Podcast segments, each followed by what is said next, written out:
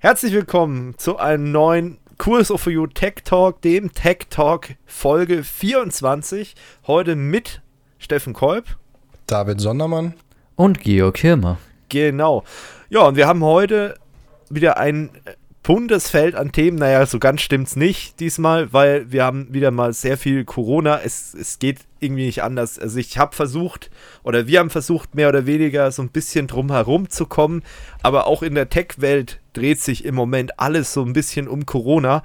Und äh, ja, jetzt haben wir da so ein paar Sachen rausgesucht. Das erste Thema ist ja mehr oder weniger ähm, ein Security, aber auch ein Corona-Thema. Also ich schätze mal, wenn es kein Corona gegeben hätte, dann wäre dieses Thema auch nicht wirklich angegangen, also oder äh, bekannt gewesen oder irgendwie aufgefallen. Es geht nämlich um den äh, Anbieter Zoom und Zoom ist ja, ja so eine Videokonferenzplattform. Die machen ja auch alles irgendwie so ein bisschen Webinar, glaube ich. Äh, die, die machen aber auch ganz normale Konferenzen, so ein bisschen auch wie GoToWebinar oder was gibt es da noch? Cisco WebEx und wie diese ganzen Baustellen eigentlich heißen. Und da gab es halt jetzt einige Sicherheitsprobleme, die da jetzt so aufgekommen sind.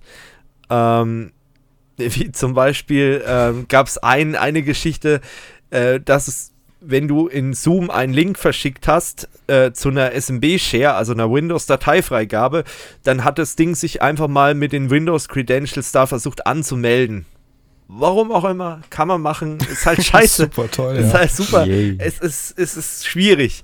Und das hat es halt auch gemacht, wenn die Share irgendwo draußen im Internet lag und äh, keiner so recht äh, ja wusste, ähm, wem die eigentlich gehört. Ne? Also das hm. ist halt schwierig. Und dadurch, dass halt jetzt so viele Leute Zoom benutzen für ähm, Homeoffice oder halt Videokonferenzen, ähm, Zoom ist, glaube ich, auch deswegen so beliebt, weil die relativ großzügig irgendwie sind. Also die hauen, glaube ich, aktuell raus irgendwie, dass du äh, Konferenzen mit bis zu 100 Teilnehmern kostenlos oder irgendwie sowas, also richtig große Dinger.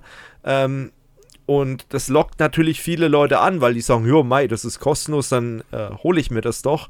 Ähm, ist halt, ich weiß nicht, was die machen, aber es ist halt schwierig. Die haben zum Beispiel auch irgendwo haben dann welche entdeckt, dass die die Facebook äh, API oder irgendwas mit eingebunden haben. Haben die gar nicht gemerkt. Es war halt einfach mit drin. Ach, ups, sie haben ja irgendwo mal die Facebook API mit reingebaut. Okay. Ähm, ist irgendjemand mal eingefallen oder aufgefallen, hey, da ist irgendwo Facebook mit eingedengelt. Ähm, ja, ne, es ist halt schwierig, wenn ich halt so Webkonferenzen oder sowas mache, äh, da muss ich da nicht unbedingt das Ganze an Facebook schicken. Facebook hat übrigens auch einen Dienst, weiß nur gerade nicht, wie der heißt, ähm, wo ähm, Unternehmen darüber so Konferenzen machen können oder so. Das ist so ein, ich glaube, das ist Facebook Messenger for Business oder so heißt das Ding. Also mhm. gibt es auch mhm. von Facebook irgendwas. Also wenn jemand komplett skrupellos ist, was Datenschutz angeht, äh, der könnte dann, der könnte dann auch äh, seine Webkonferenzen einfach ja, über Facebook machen. Äh, ist möglich, also es, oder über Google kannst ja viele Wege führen nach Rom. Jetzt äh, die Frage, ob da auch die Anbindung ist für diese Google-Konferenzkamera, die es doch mal rausgebracht haben für Unternehmen. Google-Konferenzkamera. Ja, äh, nicht Google, Facebook, Entschuldigung. Facebook hat ja doch mal so Konferenzcams rausgebracht. Echt? Ist ja, komplett okay. an mir vorbeigegangen. Das ist schon ein bisschen her, also bestimmt so ein, ein zwei Jahre oder so, meine ich. Okay. Ja, raussuchen. ja, ja gut, Webcam im Moment ist ganz schwierig. Also im Moment, wenn du wirklich jetzt noch Bedarf hast für Webcam oder für Headset, äh, ist schwierig. Also ich meine, du kannst jetzt höchstens sagen, okay, du setzt den äh, was weiß ich, den Banker mit irgendwie so einem LED-Gaming-Headset hin in die Videokonferenz, weil die gibt's noch, aber die ganzen seriösen Business-Headsets, äh, die sind halt alle weg, ne? Und hm. du kannst halt auch, das ist auch aktuell so ein Thema, du kannst halt auch schlecht sagen, ja, ähm, man stellt irgendwie mal jeden, der Homeoffice macht, so ein, so ein Rode-Mikrofon hin, wie wir es hier haben, mit, also mit einem, äh, mit einer Halterung und, und du hast dann so ein Kondensatormikro, das ist äh, schwierig, weil das wird halt für jemanden, der Homeoffice macht, ist es halt, außerdem ist es teuer halt auch, wobei man muss wirklich mal sagen, wenn man das mal zusammenrechnet, so ein äh, Sennheiser Business Konferenz Headset kostet 200 Euro ein gutes oder ein Jabra oder so. Und mein Mikrofon-Setup hier hat auch ungefähr 200 Euro gekostet oder 250 Euro. Und dann ist halt die Frage, wo hat man mehr davon? Klar, der Platzbedarf ist natürlich bei so einem äh, Mikro mit, einer, mit einem Mikrofonarm und so weiter ist natürlich ein bisschen größer. Und wenn jetzt jemand Homeoffice macht und das am Küchentisch macht, der wird sich bedanken, wenn er jedes Mal dieses ganze Ding aufbauen muss. Ähm, aber ihr wisst, glaube ich, worauf ich hinaus will. Also es gibt aktuell irgendwie keine Mikrofone und keine Headsets, kein, also zumindest nichts für einen Businessbereich. Ist alles leer gekauft. Also es irre, wenn äh, mittlerweile da für so ein billiges Headset zahlst du mittlerweile 50, 60 Euro. Das ist wie mit Schutzmasken oder so. Davor hat das Ding vielleicht 15 gekostet oder 20 und jetzt äh, so teuer. Das ist unglaublich. Naja, ähm, zurück zu, zurück zu Zoom, weil das ist ein, äh, das geht noch weiter. Das ist ja ein, ein Sicherheitsproblem gewesen. Ähm, dann geht es noch weiter in Sachen macOS. Also da schafft es Zoom einfach wie eine, wie eine Malware, schreiben äh, Leute, ähm, sich zu installieren. Und äh, wenn du da halt Adminrechte auf dem Mac hast, dann ähm, kannst wird halt einfach mal, werden halt diese Sicherheitsmechanismen umgangen, zum Beispiel, äh, ist eigentlich ein Verhalten von einer Malware, also äh, ja, geil gemacht. Ähm, ist aber nicht alles. Also zum Beispiel hat Zoom auch ähm, beworben, dass sie eine Ende-zu-Ende-Verschlüsselung äh, verwenden. Allerdings hat sich dann rausgestellt, es ist eigentlich nur eine ganz normale Transportverschlüsselung. Ähm, ist auch nicht so geil. Ähm, dann es noch weiter.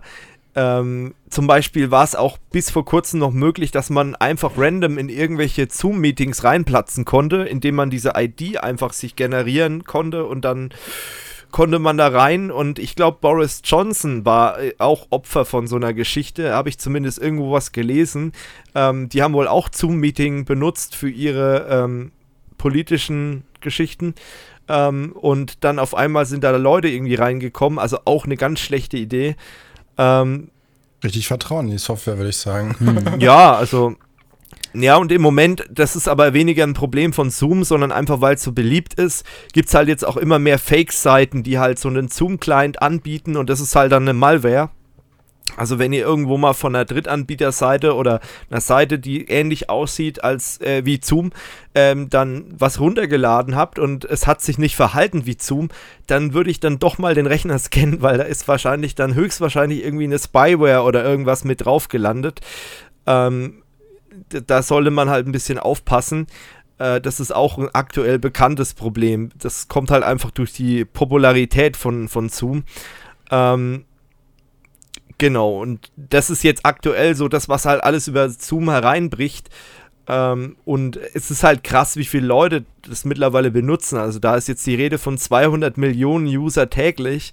Ähm, das musste auch erstmal skalieren. Ich weiß nicht, wie gut Zoom skaliert. Ich habe es selber noch nicht ausprobiert. Ich muss auch ehrlich sagen, ich kannte die Bude davor noch nicht. Was kanntet ihr die schon oder? Gehört nee. hatte ich es ja, aber sonst nie benutzt. Ja, also ich kannte die vorher auch noch nicht wirklich. Und ähm, also das ist schon äh, interessant, dass das mittlerweile so durchschlägt. Aber wie gesagt, es ist halt relativ großzügig, das Ganze, also relativ günstig. Ähm, und deswegen nutzen das halt so viele Leute.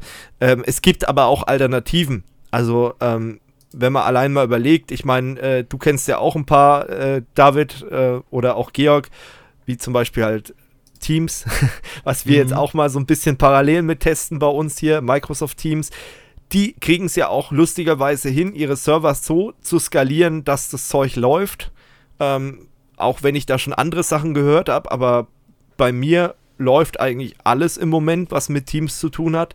Die haben die Qualität ein bisschen runtergeschraubt bei den Videocalls, aber okay, äh, bei der Masse an Usern, okay, da müssen sie halt erstmal wieder nachschieben. Ähm, dann, ich weiß nicht, äh, nutzt einer von euch Cisco WebEx extrem? nee. Hm, wir haben Cisco. Ich weiß nicht, ob es WebEx. Nee, WebEx ist es effektiv nicht. Nee. Die hatten, glaube ich, auch nochmal so eine andere äh, Lösung. Die haben ja auch solche Konferenzboards, ich weiß nicht, wie die heißen von Cisco. Diese Telepresence-Dinger, meinst du? Kann sein, ja. Die, die so ein bisschen ja, aussehen wie, wie diese ähm, von, von Microsoft, dieses Surface Hub. Ach so, nee, weiß nicht. Ich weiß nur, dass wir diese Telepresence-Dinger von Cisco haben, wo du so drei riesengroße, sind das, äh, keine Ahnung, 65, 70 Zöller hast wo du oder quasi Konferenzen hast, als ob der dir direkt gegenüber sitzen würde. Ja, genau. Also das gibt es ja auch noch, aber bei denen hat man jetzt auch nichts gehört, dass die irgendwie groß Probleme hatten. Aber bei GoToWebinar oder äh, Web, äh, ja, Go, GoToWebinar heißen die, oder? Nee. GoToMeeting heißen. GoToMeeting, ja. GoToMeeting. Äh, da hat man uns halt extrem gehört, dass da irgendwie, oder von vielen Leuten gehört, dass die extreme Probleme hatten, irgendwie die Last, äh, mit der Last klarzukommen. Ja. Was mich ein bisschen wundert, weil die Bude ist ja jetzt nicht gerade klein. Äh, aber gut, es scheinbar, es war ein bisschen überrumpelt. Naja, ähm, was gibt's dann noch? Naja, was einem natürlich gleich einfällt, ist Skype, so der, der Klassiker. Mhm. Das ist ja auch, wenn du aktuell irgendwelche Sendungen guckst, also gerade so, so Nachrichtensendungen oder so, die werden ja alle über Skype mittlerweile zugeschalten.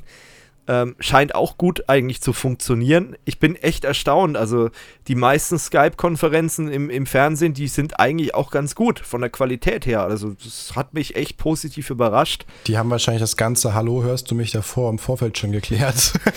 Mit Sicherheit, aber ähm, Ja. wie gesagt, es funktioniert ja dann auch. Also die Ja, Qualität klar. sieht teilweise auch gut aus. Also die haben wahrscheinlich auch keine scheiß Heads, äh, keine scheiß äh, Webcams, also so richtig billige, was weiß ich, die nur 640 mal 480 Auflösung haben.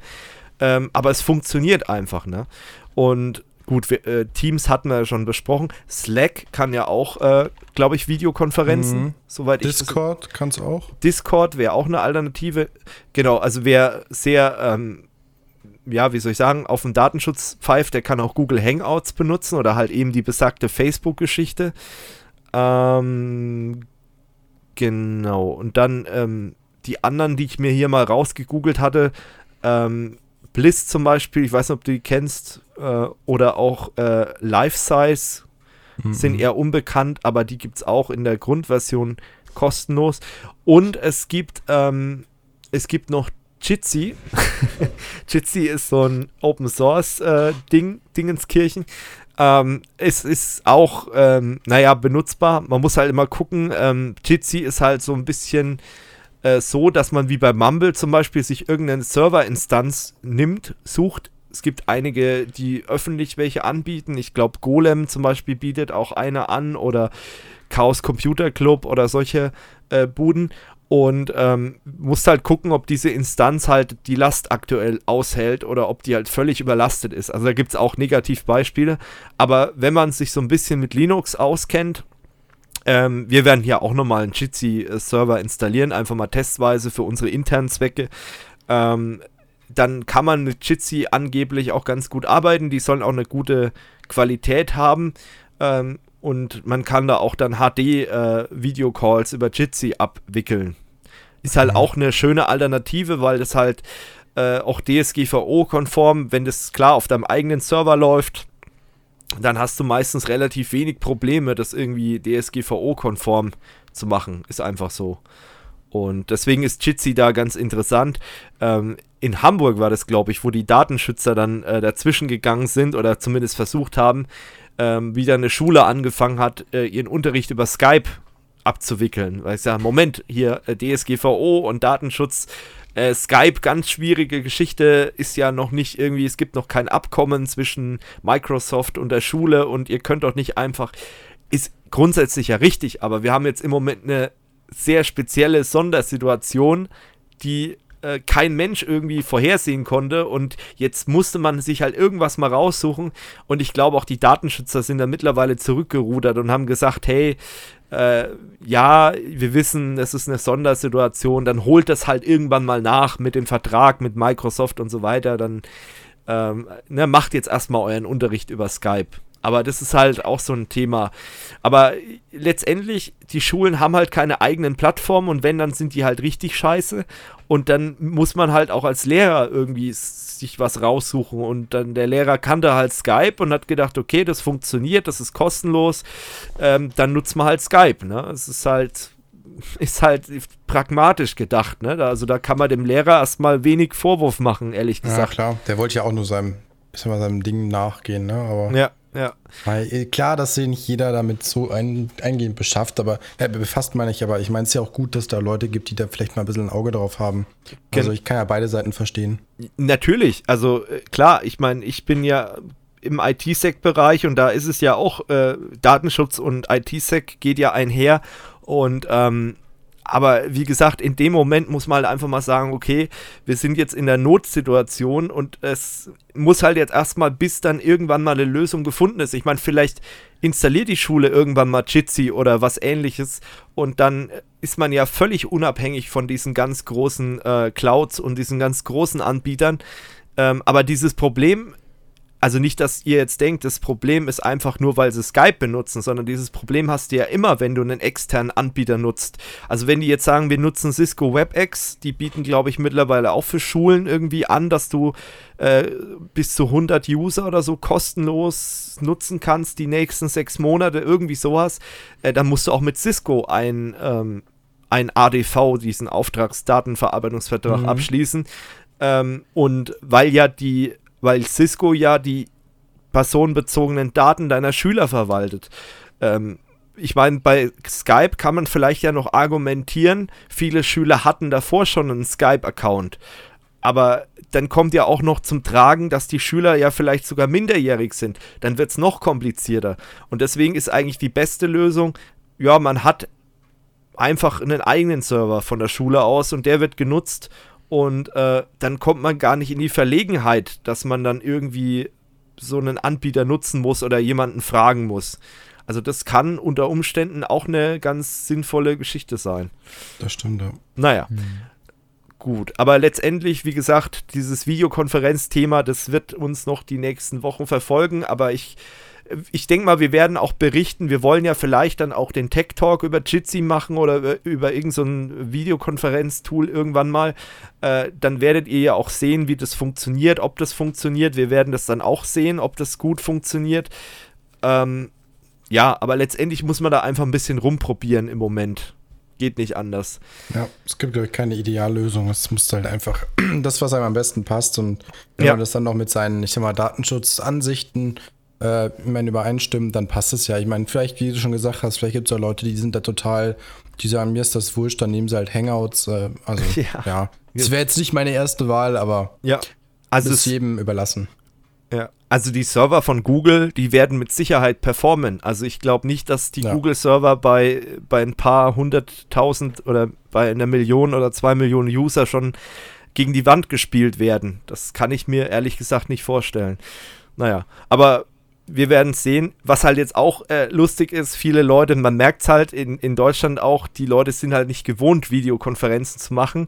da gibt es mittlerweile einige lustige Stories im Netz, wo halt äh, Leute sich in Videokonferenzen keine Ahnung, dann läuft irgendwann dann der Freund halb nackt hinten durchs Bild oder ähm, stehen dann auf, haben keine Hose an oder irgendwelche Sachen.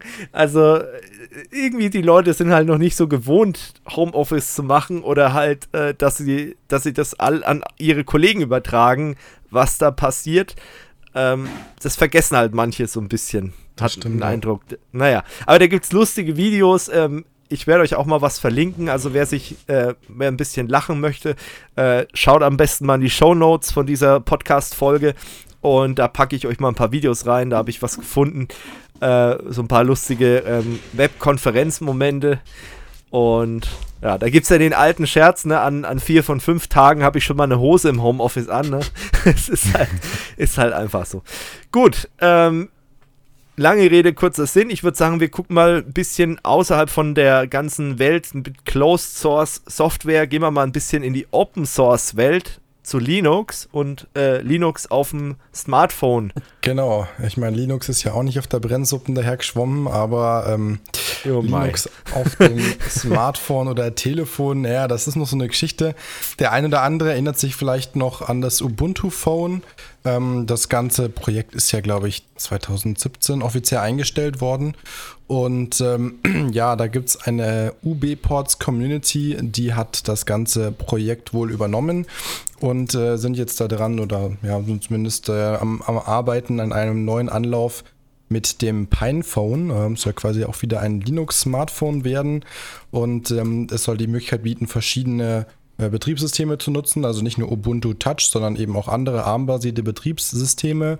Da gibt es zum Beispiel Postmarket OS, Sailfish OS, hat vielleicht schon mal der eine oder andere gehört, oder auch Manjaro. Mhm. Und ähm, man hat auch die Möglichkeit, von der SD-Karte zu booten.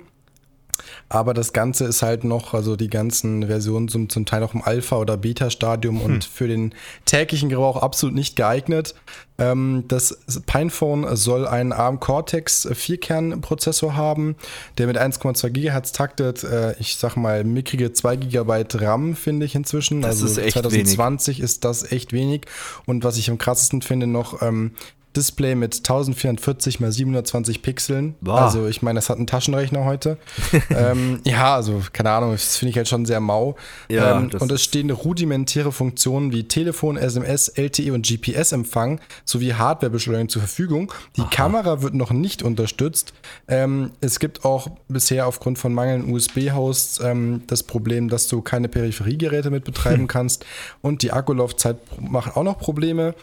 Das Einzige, was ich einen coolen Ansatz finde, auch wenn er vielleicht nicht ganz sehr userfreundlich ist äh, in der Bedienung, ähm, und zwar gibt es dedizierte ähm, Hardware-Schalter für Mikrofon, Kamera und Drahtlos-Schnittstellen, äh, die unter der Batterieabdeckung sind. Also wer dann keine Ja. Lust hat, dass äh, Google mitlauscht, dann kann man mit dem Schalter einfach das Ganze wohl ausschalten. Ich meine, der Ansatz ist Hm. ja gut, aber ähm, letztendlich ist es irgendwie, spiegelt Ja. halt wieder das wider, was ich sehr oft bei der Linux-Welt so mitbekomme, äh, wenn es jetzt wirklich um, um Usability geht, um Desktop und Linux, dann ist es halt einfach eine Katastrophe. Und ähm, Manjaro, das war doch das, was auch der Tobi, glaube ich, mittlerweile auf seinem Desktop hat, auf seinem Desktop-PC. Hm, kann sein, ja. Ja, das ist irgendwie so ein, so ein Arch Linux-Derivat Ja, oder so. genau, quasi. Ja, ja.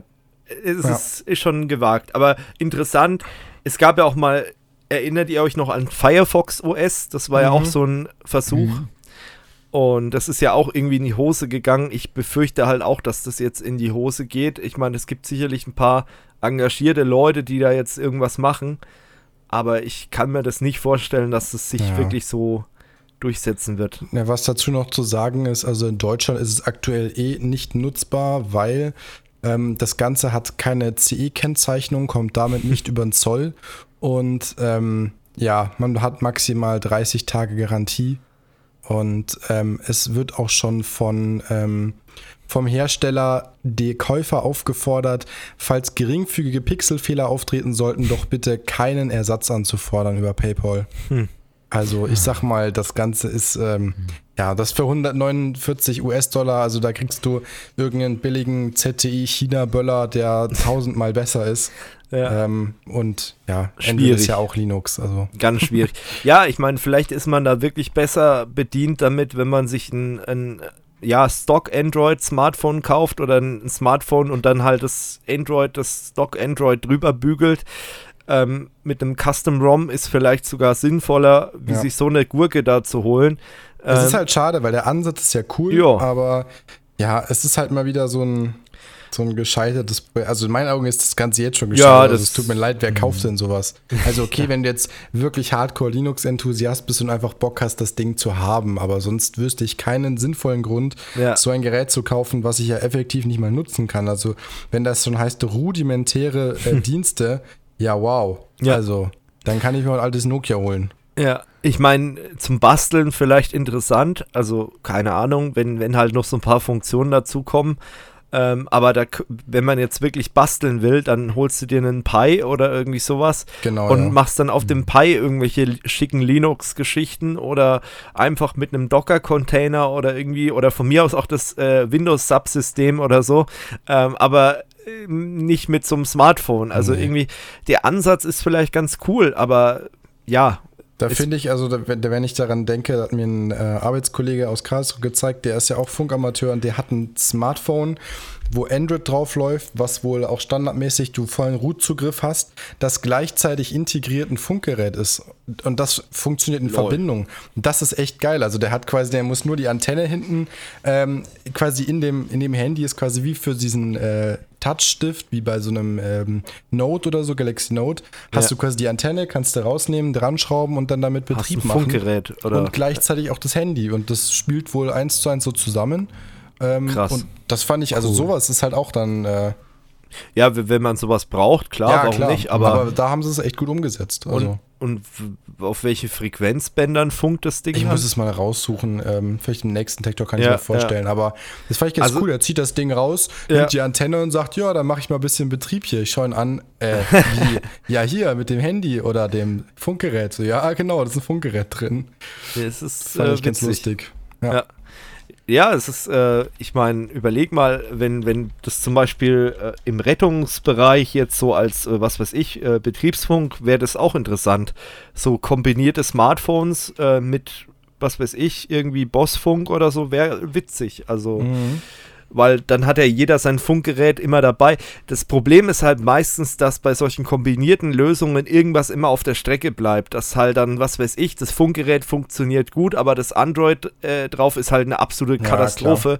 Äh, oder es wird nicht, wie bei diesen Cat-Handys, bei diesen Ja, Ruggedized Die Handys. halten viel aus, aber das ist halt auch alles. Das Gehäuse ist gut, die Verarbeitung ist gut, aber das Android ist halt beschissen. Ne? Mein Vater hat selber so ein Ding äh, als Diensthandy und da ist ein uraltes Android drauf, kriegt keine Updates mehr. Ja, wunderbar, wenn du das im Unternehmen einsetzt, äh, super. Das ist auf jeden Fall sinnvoll. Mhm. Naja. Aber mal gucken, wenn, wenn sich da was entwickelt, dann werden wir auf jeden Fall nochmal drüber reden. Aber aktuell ist es schwierig. Das stimmt wohl. Genau. So viel dazu. So viel dazu, genau.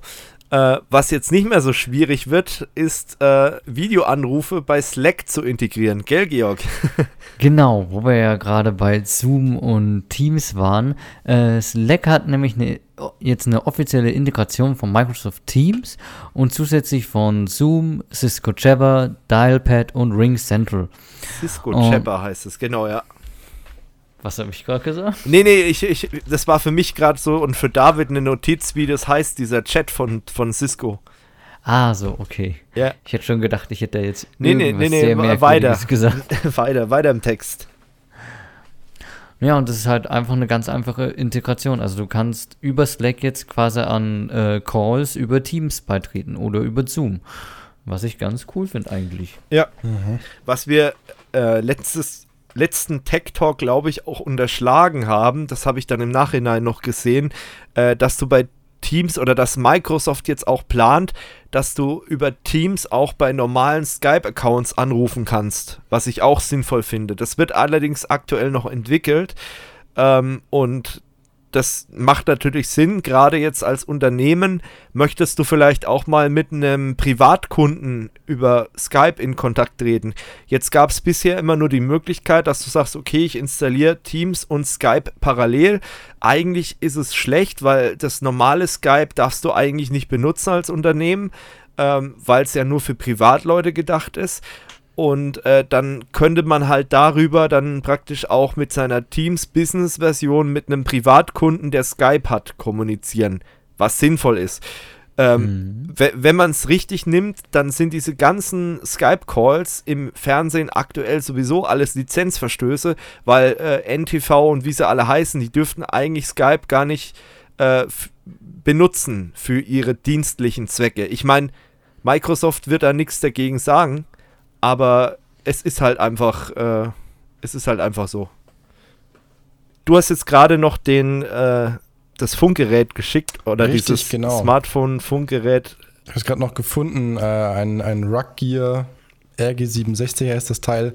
Äh, auch so ein robustes Smartphone äh, mit IP68 und äh, kann auch LTE ähm, und gleichzeitig auch UHF, also 400 bis 470 Megahertz. Hm. Äh, also ist das in dem Fall der 70 Zentimeter Band. Und ähm, ja, also ich sag schon mal 5600 mAh Akku. Jetzt müssen wir mal schauen, Datensheet, ob da noch genau was drin steht, weil, wie du schon gesagt hast, gerade so Sachen wie Display sind ja auch interessant, was dabei steht. Gut, LTE kann das Teil, das ist klar. Nee, aber über solche Sachen, also gut 32 GB intern Speicher, 3 GB RAM hat's, Android hat's, 13 Megapixel Kamera, GPS GLONASS Baidu, WLAN, BGN RAC, Bluetooth 4.1, aber über die Display-Auflösung zum Beispiel steht jetzt nichts dabei, aber ja, ich denke mal, die wird natürlich jetzt äh, etwas beschnitten sein im Vergleich zu anderen Geräten, schätze ich mal, aber ja, wer auf sowas Bock hat. Ja, das sieht halt schon sehr wie ein ähm, Funkgerät aus. Also, Mit großem Display quasi, ne? Ja, ja mit einem Display einfach vorne dran und ähm, ja, wenn man da drauf Bock hat, genau.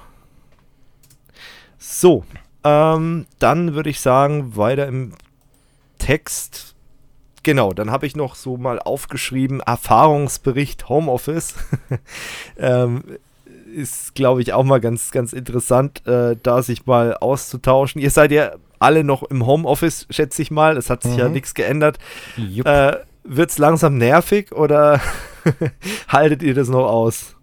Mm, also ich finde es auf Dauer ein bisschen ermüdend, weil einfach, ja weiß nicht, es fehlt so ein bisschen der, äh, der, der persönliche äh, Kontakt, sage ich jetzt mal. Also sozialer Kontakt hat man ja trotzdem noch, weil es immer heißt Social Distancing, finde ich jetzt eigentlich ein bisschen falsch. Das ist ja eher so der physikalische, die physikalische ja, genau. räumliche Trennung.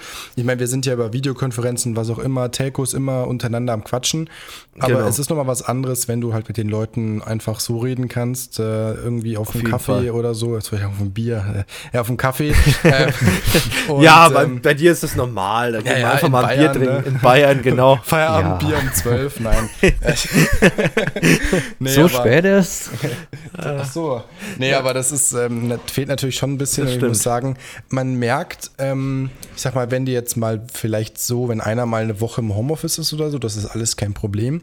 Ich finde, du merkst jetzt auf Dauer, wenn es dann so auf die zwei, drei Wochen langsam zugeht, ähm, es ist schon, finde ich, tendenziell ein bisschen weniger Arbeit, die irgendwie anfällt. Ich habe das Gefühl, es läuft alles ein bisschen langsamer. Es fehlt auch irgendwie immer noch ein bisschen austauschen. Und ich glaube, dass viele Leute auch noch nicht so ganz damit klarkommen. Also die sind ja jetzt so mhm. zwangsweise da und ich denke mal, die meisten können noch mal einen Tag oder eine Woche von zu Hause arbeiten. Das ist gar kein Problem.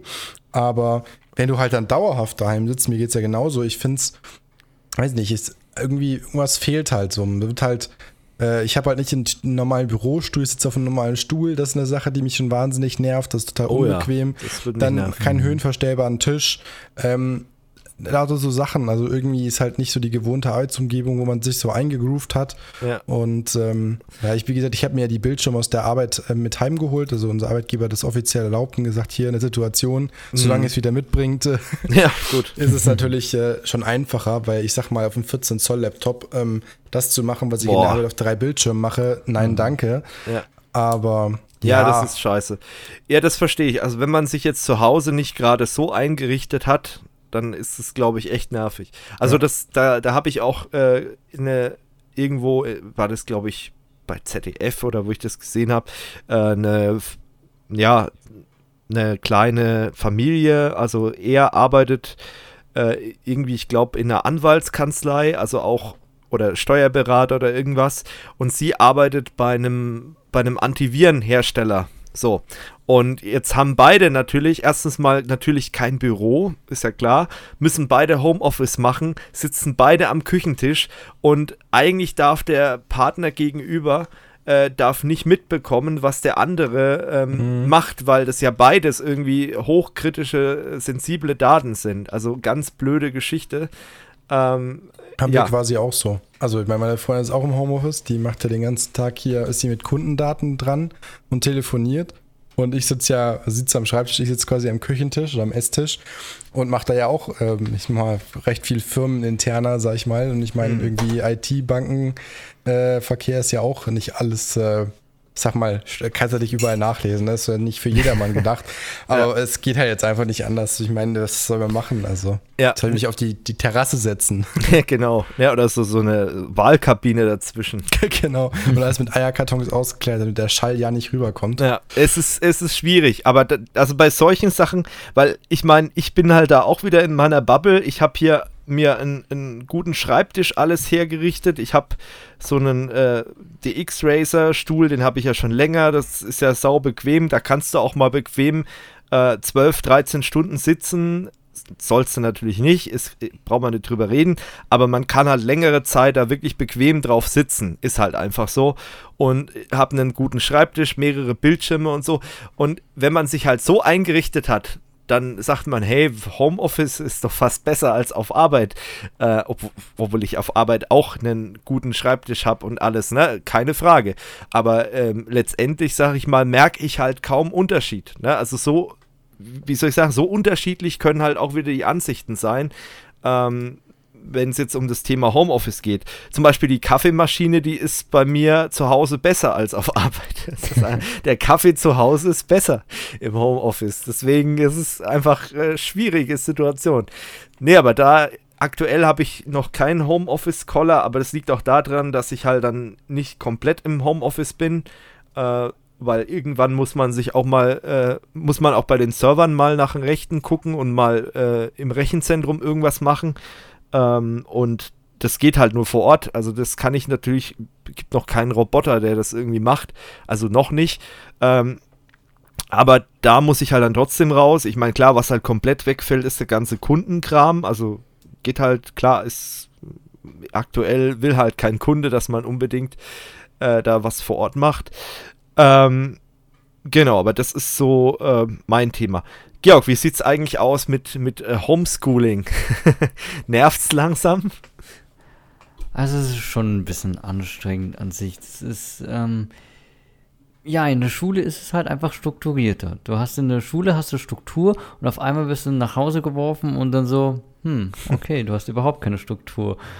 Äh, und mein persönliches Problem ist auch, dass es zu Hause viel zu viele Sachen gibt, wo man machen könnte. So kleine Projekte, wo man angehen kann, irgendwie schnell auf irgendeinen Artikel, den man durchlesen kann oder irgendein YouTube-Video.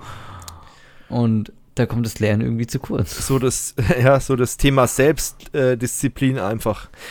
Das, das ja, höre ich auch von vielen. Organisation. Ja, ja ne, das höre ich auch von vielen, äh, dass die dann auf einmal irgendwie, also ich weiß nicht, woran es bei mir liegt, keine Ahnung, aber irgendwie schaffe ich das trotzdem, dass ich wirklich sehr fokussiert, also ohne dass ich jetzt damit angeben will, aber das ist mir auch, hat mich selbst auch überrascht, weil ich äh, gedacht habe, bei mir ist es auch ein bisschen schwierig, äh, aber es ist bei vielen echt ein Thema. Also höre ich auch von Kollegen, die sagen, äh, also ob ich zu Hause so konzentriert arbeiten kann und äh, wirklich so strukturiert, äh, wie ich es mir, wie ich es in der Firma mache, das ist eine andere Geschichte. Ähm, wie gesagt, bei mir aktuell funktioniert es gut. Zum Beispiel, was ich auch nicht könnte, es gibt auch Leute, die gucken währenddessen irgendwie Serien oder so. Ich weiß nicht, ob ihr das macht, aber ich mach's nicht, weil nee. da könnte ich mich nicht wirklich konzentrieren. Also gar nicht, ehrlich gesagt. Ich höre eigentlich immer Scooter nebenbei, aber.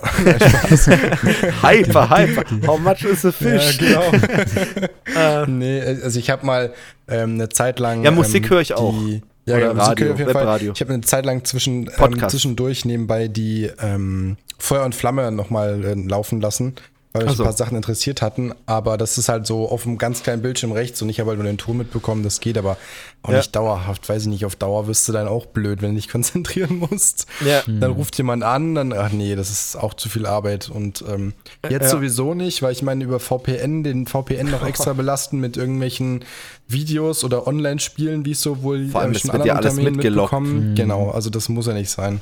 Ja, genau. Ja, das ist auch so ein Thema, äh, wo ich halt auch nicht verstehe, immer im, ich meine, wenn man im IT-Sec arbeitet und Firewalls betreut, dann sieht man da Sachen und man denkt sich halt so oft, sag mal, die Leute checken die das nicht, dass jede Website mitgeschnitten wird, die man aufruft über ein Firmen-VPN oder auch in ah, der Firma. Pornhub ist doch jetzt Premium gratis. Ähm, ja, genau. Kleiner das Tipp vielleicht. Nein. Auch für Deutsche, nicht nur für Italiener. ja. Haben sie es jetzt echt auf alle erweitert? Ja, Tatsache. Und zwar, ich kann es mal auf, Flatten the Curve steht extra dabei, hilf uns. Dann kannst du ankreuzen, ob du, ähm, ob du, warte, schau auf. Das können wir ganz kurz einschieben. Das ist ganz lustig. ja, gut. So, ähm, Premium, mal schauen, ob ich es finde. Genau, hier, Gratiswoche auf Pornhub Premium, kein Scherz. Beginne die kostenlose Woche jetzt. Und steht auch extra dabei, ähm, warte, wenn du das machen willst, dann musst du halt angeben, äh, ja, ich versuche zu Hause zu bleiben, kann es oh. aber nicht garantieren oder ähm, ja, ich äh, bleibe, ich sperre mich zu Hause ein und benutze Pornhub Premium, um äh, quasi zu Hause ja, zu bleiben. Mich da genau. Fand ich ganz lustig. Beschäftigen, in Anführungsstrichen. ähm, genau. Ja, gut.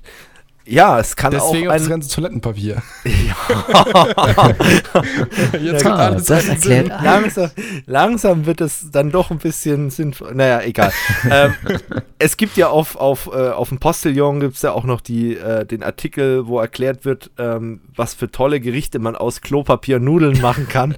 Ist auch so eine Leseempfehlung mal. Ähm, also wer da noch nicht weiß, was er mit seinem Toilettenpapier machen soll und mit den Nudeln, da gibt es das ein oder andere Rezept.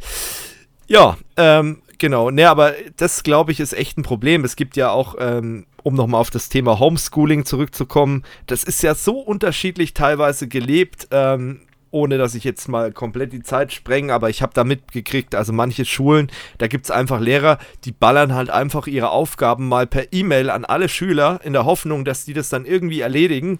Oder dann gibt es Mhm. halt auch welche, die sagen, ja, Moment, ich schicke ich schick das jetzt um 13 Uhr raus und äh, liebe Schüler, äh, abends um 19 Uhr ist dann Abgabe für diese Sachen. Also das ist halt auch irgendwie super nervig.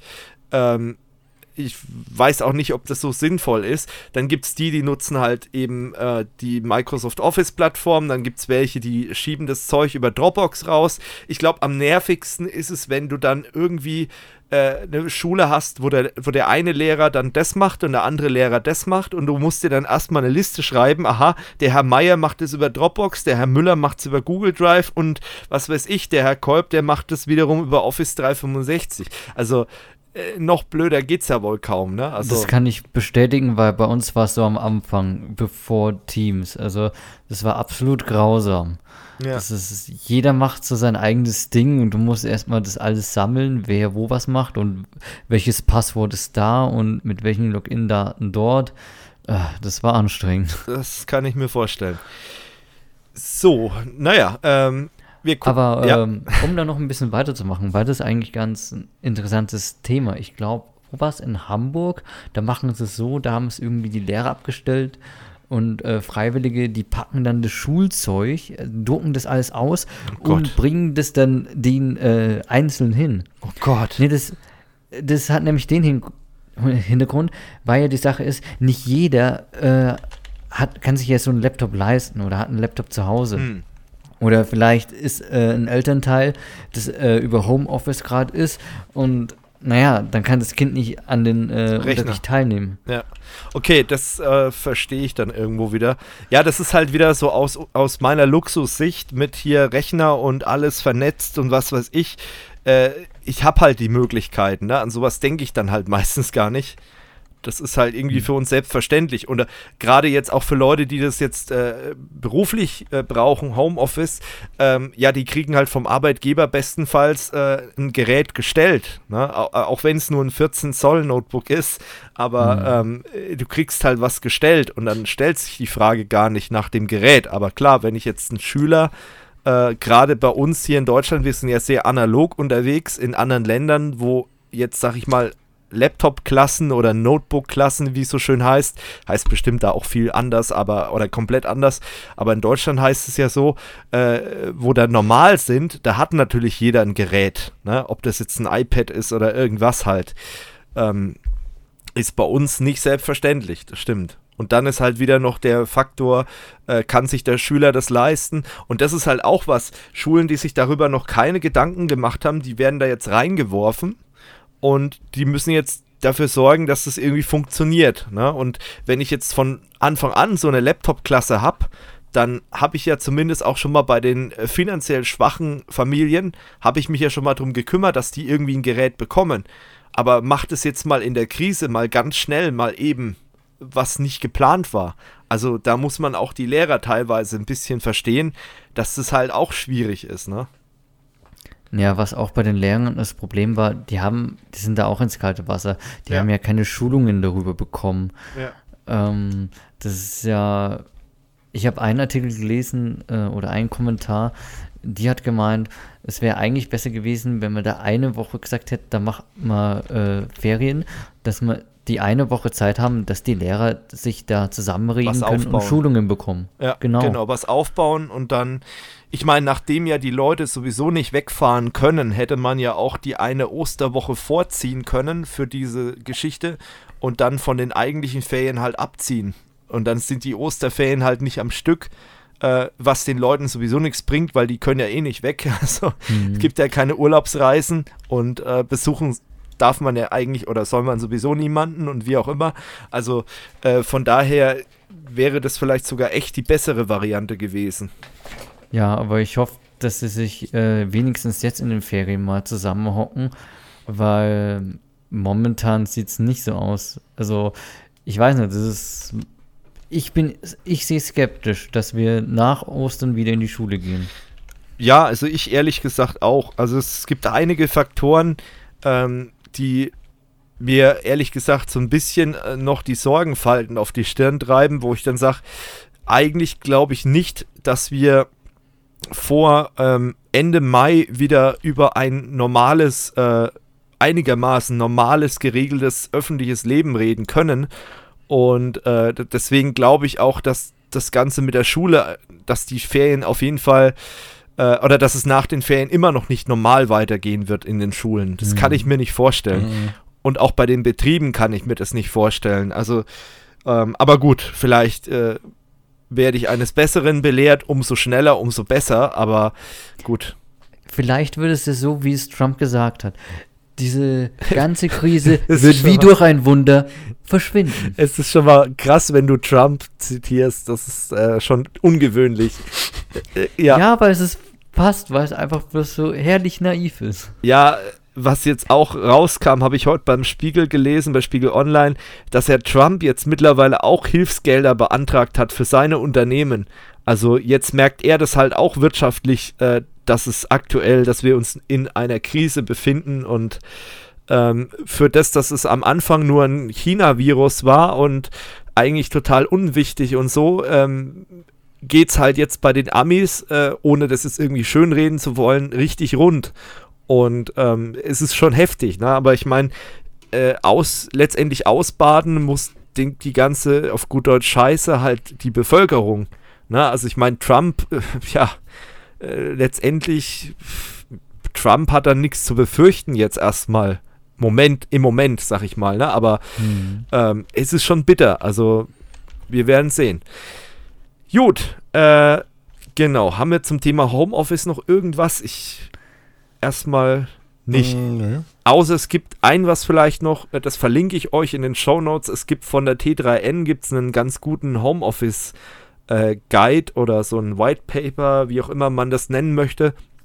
Ähm, das sind so ein paar Sachen, eben Empfehlungen und, und so. Finde ich ganz gut. Also gerade, ähm, also auch für Leute, die vielleicht schon länger Homeoffice machen, aber es sind so ein paar Denkanstöße dabei. Ich glaube, das könnte man oder sollte man sich mal angucken und mal überfliegen ähm, und mal gucken, was trifft auf einen zu und was könnte man vielleicht übernehmen oder, oder eben nicht übernehmen. Genau. So, äh, vom Homeoffice zu äh, auch was, was man zu Hause macht. Mir fällt jetzt keine gute Überleitung ein. Ähm, na, wir haben es ja vorhin gesagt, dass manche Leute währenddessen so ein bisschen äh, Serien gucken. Und das sind dann auch diejenigen, die dran schuld sind, ähm, dass laut unserer Politik äh, unser Netz ja hoffnungslos überlastet ist angeblich, wenn man das mal glaubt. Und ich habe mich ja, ich meine, ich habe es in der letzten Folge schon mal ein bisschen angesprochen. Ich habe jetzt aber fundierte Informationen und ich habe jetzt auch mal äh, nochmal alles ein bisschen durchdacht und habe auch nochmal mit Experten sogar geschrieben, mit jemandem, der äh, nichts anderes macht, als Netze zu verwalten und Last zwischen Netzen auszugleichen und so weiter und so fort. Und letztendlich kommen alle Leute, die in dem Bereich arbeiten, zu der Erkenntnis, die ich auch schon beim letzten Mal hatte, dass diese ganze Geschichte mit, wir müssen Netflix drosseln, weil sonst das Internet kaputt geht. Äh, und ähm, man merkt, oder das Argument ist ja von den Politikern, das war ja, glaube ich, ein EU- Politiker, ähm, war ja auch das Argument, ja, seht ihr, unsere Webkonferenz hängt und das ist ein Grund dafür, weil alle jetzt auf einmal Netflix gucken oder äh, was weiß ich, YouPorn. Das Ding ist ja, das Schlimme ist ja, ähm, auch, oder was ist Schlimme, aber das ist ja auch äh, was so ein Thema, diese ganzen, die Pornseiten, die sind ja da mit keinem Wort erwähnt worden. Man redet hier über äh, Netflix, man redet über ähm, YouTube, aber man redet nicht über die Porno-Websites. Und ich meine, man darf nicht vergessen, äh, wahrscheinlich ist sehr viel Traffic im Netz halt auch diese ganze YouPorn und ja. Pornhub ich glaub, und wie über sie die alle heißen. Hälfte des Traffics habe ich mal gelesen oder weit über die Hälfte des Traffics. Also, Also- könnte ich, ja, also ich, ich glaube, das macht halt auch viel Traffic aus. Und das ist jetzt nicht unbedingt, weil jemand sein Breaking Bad über Netflix streamt oder was weiß ich. Ähm, und es sind so ein paar Sachen, und die möchte ich einfach mal kurz ausführen, damit wir das hier für ein für alle Mal geklärt haben und damit ihr als Zuhörer rausgehen könnt und den Finger erheben könnt und ganz äh, elitär sagen könnt, ich weiß es besser und ich habe äh, da Informationen. Äh, nein, jetzt Spaß beiseite, aber es ist halt einfach, äh, es gibt viele Fakten, die einfach gegen eine Überlastung sprechen. Ein Fakt ist zum Beispiel mal der Knotenpunkt in Deutschland, der D6 in Frankfurt. Das ist ja auch Europas größter Knotenpunkt, ähm, wo praktisch die ganzen großen Anbieter dranhängen und diese Interconnections machen. Bedeutet, wenn ich als Anbieter, ich bin jetzt zum Beispiel Telekom und ähm, ich habe jetzt irgendeinen Anbieter, ähm, zu dem habe ich kein direktes Peering. Also Peering bedeutet immer, wenn ich an irgendeinem Datenpunkt äh, zwei Netze miteinander verbinde, dann habe ich ein Peering, ein sogenanntes Peering. Ähm, und wenn ich sowas nicht habe, dann muss ich über so einen Interconnection Point wie der D6 gehen. Es gibt auch in Amsterdam die AM6 zum Beispiel. Es gibt sogar viel kleinere. In Nürnberg gibt es zum Beispiel auch einen äh, Knotenpunkt, der heißt, glaube ich, sogar N6. Ähm, und da muss ich über so einen Exchange Point gehen wenn ich keine direkte Verbindung zu dem Netz habe. So, und an diesen Exchange Point, da versammeln sich halt tausende Provider, Carrier, wie auch immer, und äh, versuchen da halt die Verbindungen möglichst gut zur Verfügung zu stellen. Also auch dieses Thema, ähm, die D6 stellt sich zwar immer gerne so ein bisschen dar, wie wenn der komplette Traffic des Internets über ihren Knotenpunkt geht. Stimmt nur bedingt. Also es geht eigentlich immer nur dann über den Knotenpunkt, wenn der Anbieter oder der Server keine direkte Verbindung zu dem Anbieter hat. Jetzt gibt es aber in Deutschland zum Beispiel große Datacenter, ähm, wie zum Beispiel eine 1 und 1, eine Strato, äh, eine, was weiß ich, eine Hetzner Online, eine Microsoft, eine Google, äh, die haben alle direkte Verbindungen in die Netze der Deutschen Telekom zu Vodafone, äh, zu Kabel Deutschland, wie sie alle heißen, äh, da haben die sogenannte direkte Peerings, direkte Netzübergänge. So, dieser Traffic geht dann natürlich direkt in diese Netze rein. Das heißt, wenn ich einen Server malträtiere, der bei 1 und 1 liegt, dann geht er nicht über Frankfurt. Das heißt also, der Knotenpunkt in Frankfurt wird da schon mal nicht belastet. So, das ist der Punkt 1. Das sind natürlich die Netflix-Server nicht. Da muss man sagen, Netflix arbeitet wieder anders. Netflix und äh, Amazon Prime Video und äh, Apple, wie heißt das? Apple Video, kann das sein? Ähm, iTunes Video, wie auch immer, ihr wisst, was ich meine, der Streamingdienst von Apple, ähm, die haben sogenannte Caching-Racks oder Caching-Boxen bei großen Anbietern im Netz. Das heißt, wenn ihr bei Netflix einen Film guckt, dann wird er nicht vom Netflix-Server aus den USA geladen oder von der AWS-Instanz, äh, wo Netflix drauf liegt, sondern der kommt aus der Caching-Box aus dem Rechenzentrum eures Providers. So. Und das ist halt so eine Geschichte, das checken halt viele nicht.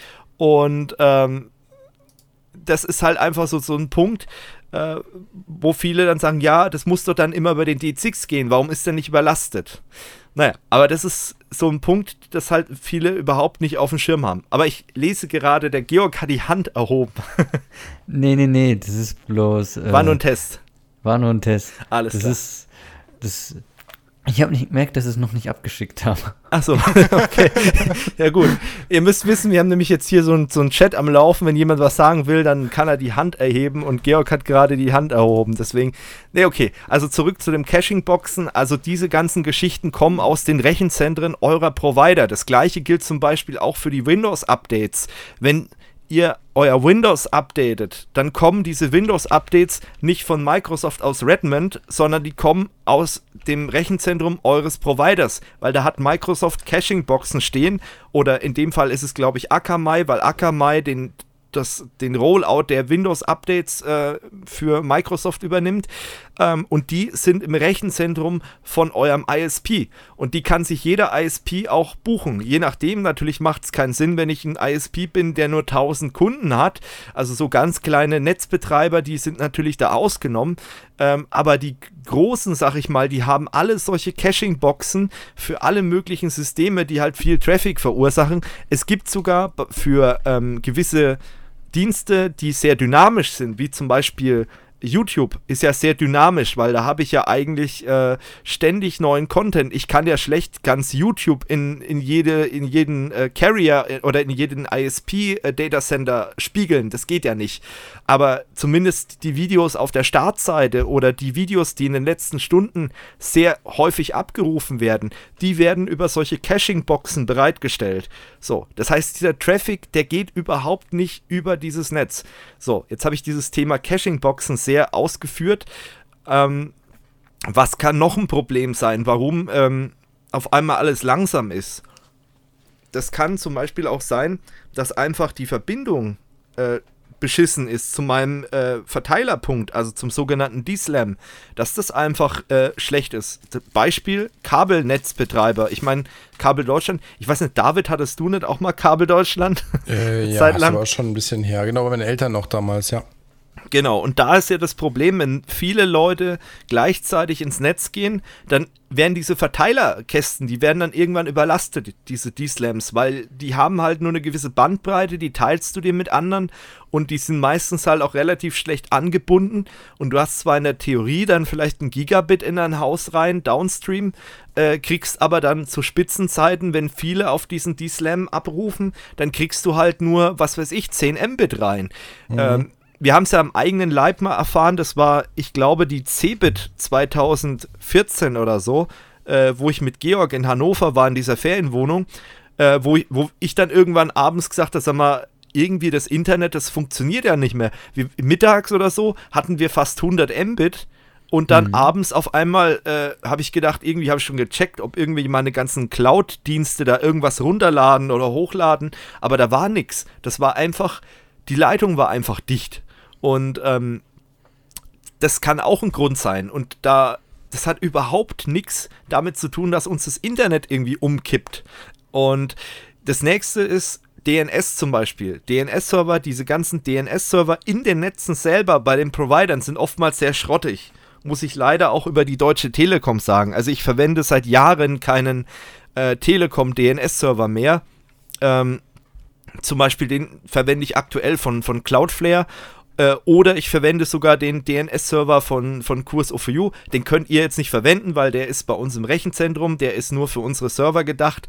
Aber den verwende ich halt auch, weil der halt sehr gut performt. Und wenn da irgendwas klemmt, ja, dann kenne ich zumindest den Provider oder den, den Betreiber von dem Server und dann kann ich denen mal ordentlich sagen, was Sache ist und kann dann mich selber drum kümmern unter Umständen.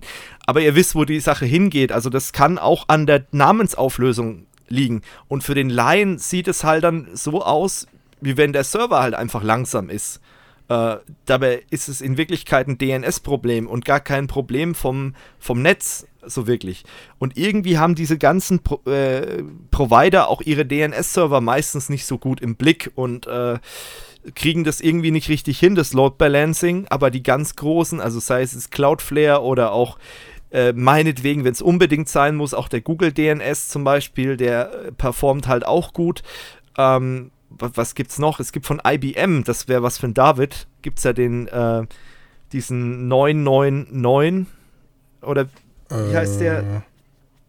Mensch, kennst du nicht mal und der ist von IBM. Jetzt bin ich aber enttäuscht. Ja, jetzt hast du dann, mich echt kalt erwischt. Dann ähm, gibt's, der ist auch ja, öffentlich. 9999, das ist so wie 1111, genau. Genau, ja. genau. Und der Quad 9 ist das. Quad 9, genauso hieß der, die, die, dieser Dienst, der von IBM mit ins Leben gerufen wurde. Genau, und die sind halt, die performen halt gut einfach, muss man sagen.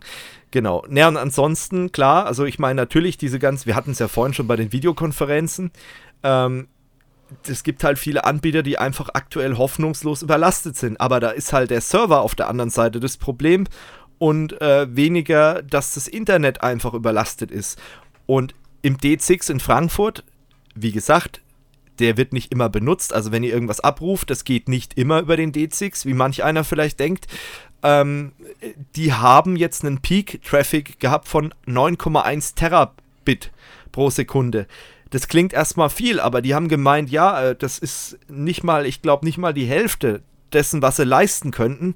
Und äh, sollte das erreicht sein, dann schieben die einfach Hardware nach. Also die haben, die haben ja kein Problem damit. Die rechnen schon damit, äh, dass sie noch was nachschieben müssen. Warum rechnen die damit? Ganz einfach. Ist kritische Infrastruktur. Punkt 1, das heißt, die haben immer noch Ausweichhardware, Ersatzhardware, wie auch immer vor Ort. Das andere ist, die müssen ja auch mal mit einem Angriffstraffic rechnen. Also DDoS-Attacken zum Beispiel und so weiter. Und da müssen die halt auch nochmal ein gewisses äh, ja, gewissen Puffer haben, weil es gibt ja mittlerweile auch äh, DDoS-Attacken im Terabit-Bereich. Also wir hatten zum Glück noch keine solche DDoS-Attacke, weil dann würde ich mir Gedanken machen. Ähm, aber ich sage mal so, äh, sowas ist natürlich, sowas gibt es natürlich.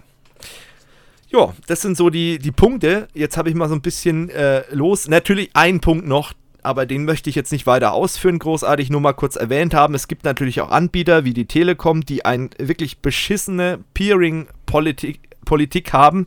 Ähm, die Telekom, das habe ich ja schon mal, ich glaube, vor ein paar Tech Talks schon mal erwähnt, dass die äh, mit Datacenter-Betreibern sehr, äh, ja, schlecht umgehen. Das heißt also, ähm, du musst für jeden Mist bei denen, für jeden Furz auf gut Deutsch, musst du da extra bezahlen. Und es gibt normalerweise so eine, ist es ein ungeschriebenes Gesetz normalerweise, dass ähm, ja, Netzbetreiber untereinander ein kostenneutrales Peering durchführen. Das heißt, wenn sich zwei Anbieter in einem Netzknoten irgendwo treffen und äh, wollen Peering machen, bezahlt jeder seine Seite und bei der Leitung bezahlt jeder die Hälfte.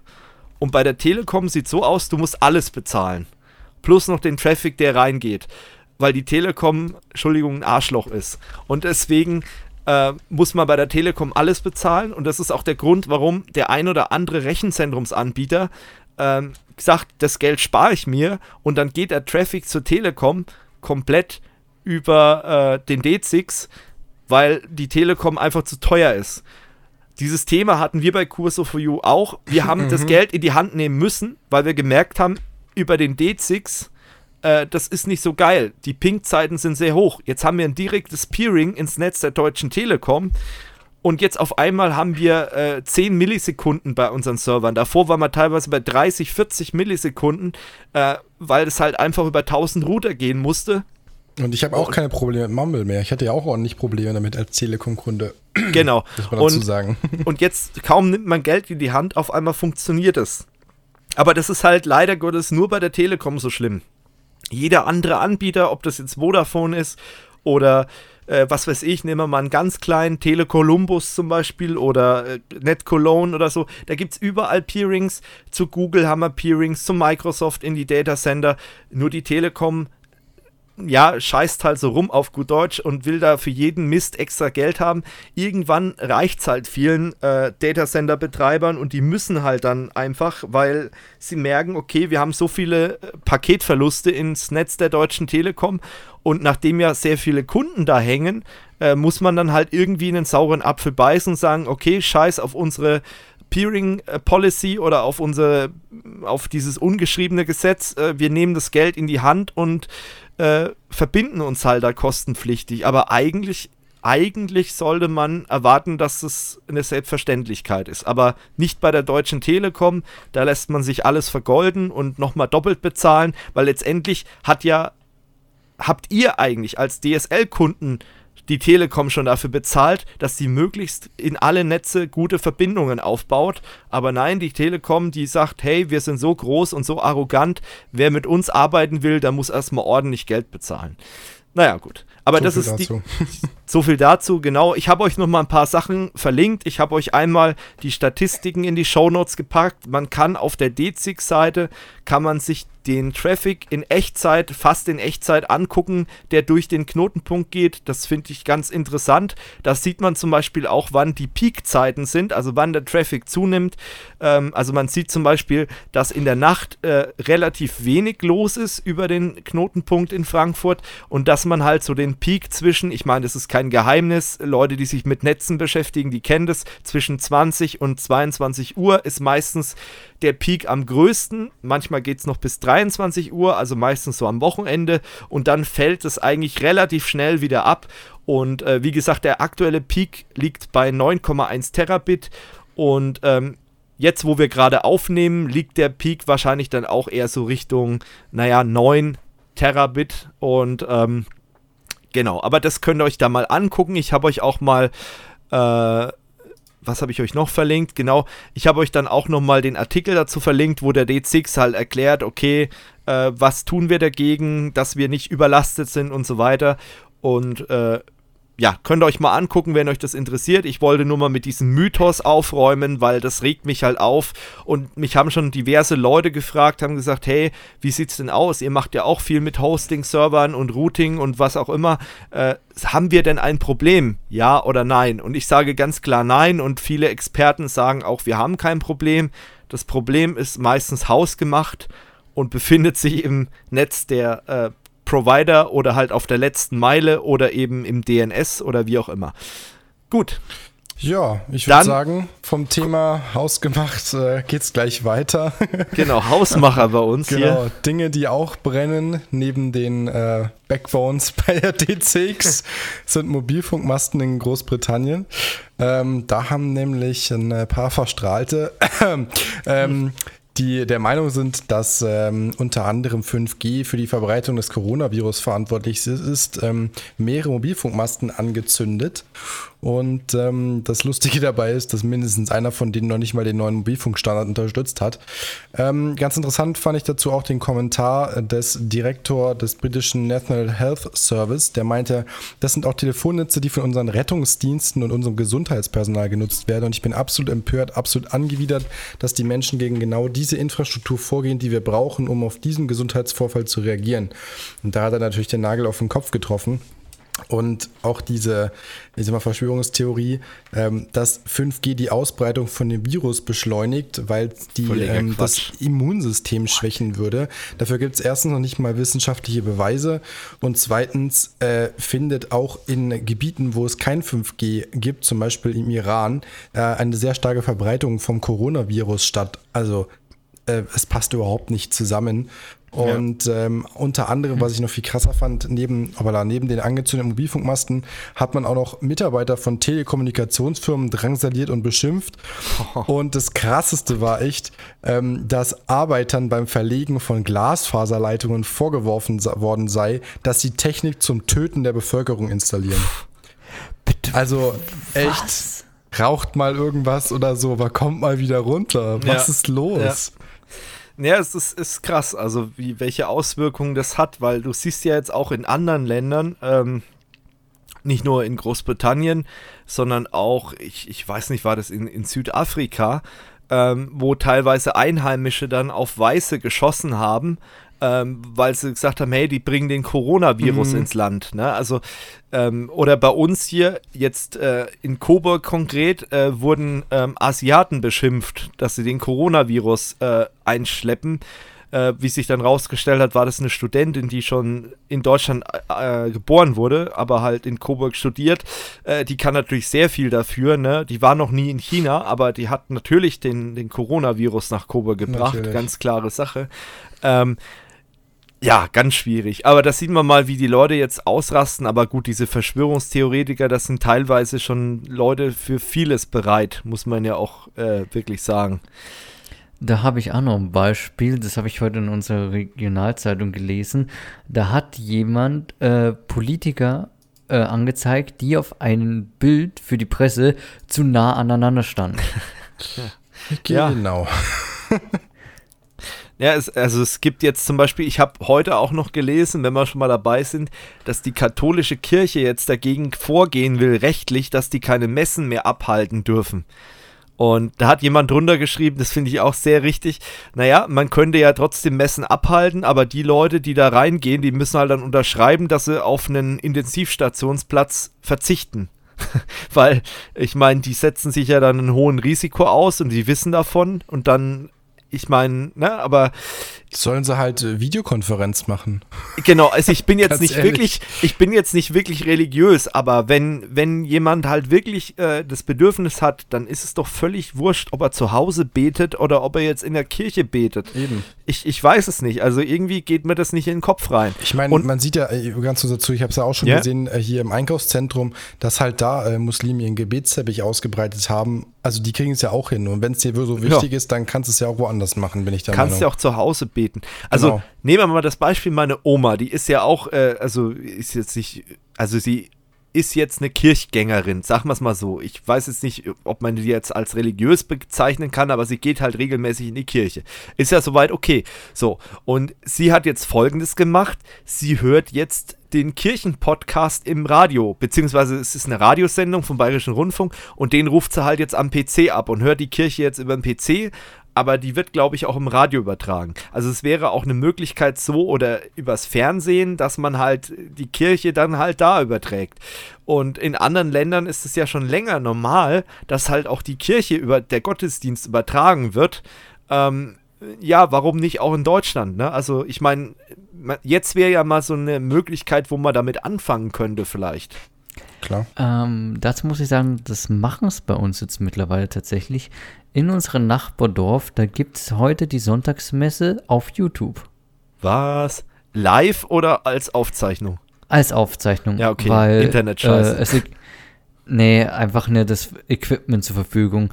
Ähm, da ist halt Mensch. bei uns im Nachbardorf, ähm, Ja. da ist halt jemand, der halt mit Kameras sehr fixiert ist Mhm. und der hat es halt dann angeboten, dass er das dann nachträglich dann hochlädt. Ja. Ja, warum nicht? Ich meine, es ist eine Möglichkeit. Wie gesagt, wenn es den Leuten so Ja. wichtig ist, dann äh, muss man sich halt mal arrangieren. Ich meine, müssen ganz viele andere Menschen jetzt auch und ich Ja. finde es jetzt nicht schlimm. Also ich meine, äh, ich bin jetzt auch absolut nicht religiös und mit der Kirche auch bist ja gespaltenes sogar ausgetreten. Ja, genau.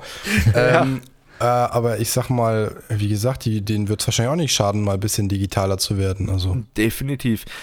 Ich sag mal so, ähm, ganz ehrlich, also wenn jetzt bei uns hier die, die evangelische Kirche äh, auf mich zukommen würde und würde sagen, pass mal auf, äh, ihr macht ja hier, ihr macht ja was mit Video bei So For You, ähm, ihr macht ja so dieses sogenannte Bewegtbild, ähm, dann würde ich sagen, okay, ja, ich, ich würde das für die aufzeichnen, kein Problem. Also das ist ja kein großer Aufwand. Oder man könnte hier sogar in Ebersdorf, weil bei uns ist mittlerweile ja relativ gut ausgebaut, Brand, Bra Brandbeit, Breitband, so, ähm, ist ja relativ gut ausgebaut und dann könnte man ja sogar das Ganze live übertragen. Ne? Aber es kommt niemand auf mich zu und von allein werde ich die natürlich jetzt nicht darauf aufmerksam machen, weil das ist ja denen ihr Bier und wie gesagt, ich bin jetzt nicht sonderlich religiös, dass ich sage, wir brauchen das unbedingt. Aber wenn jemand auf mich zukommt, dann bin ich auch so nett und bei solchen Sachen helfe ich dann halt auch ganz gerne mal. Ähm, ja, aber das, äh, wie gesagt, ist halt bisher nicht passiert und die äh, Kirche ist da, glaube ich, noch ein bisschen altmodisch unterwegs. Und jetzt zu sagen, wir klagen dagegen, weil es keine Gottesdienste gibt. Hallo? Also, man kann es auch übertreiben, ne? Ja. So, haben wir das auch geklärt. Ähm, jetzt fällt mir gar keine Überleitung. Ja, gut, vielleicht, man, man, es gibt auch Bereiche, wie zum Beispiel halt eben jetzt die äh, Prävention ähm, im Hinblick auf Corona. Da könnte man auch ein bisschen digitaler werden. Und da gibt es ja jetzt die Idee, eine App äh, auf den Markt zu schmeißen. Oder es ist halt eine Maßnahme von vielen, ähm, so eine App rauszuschießen.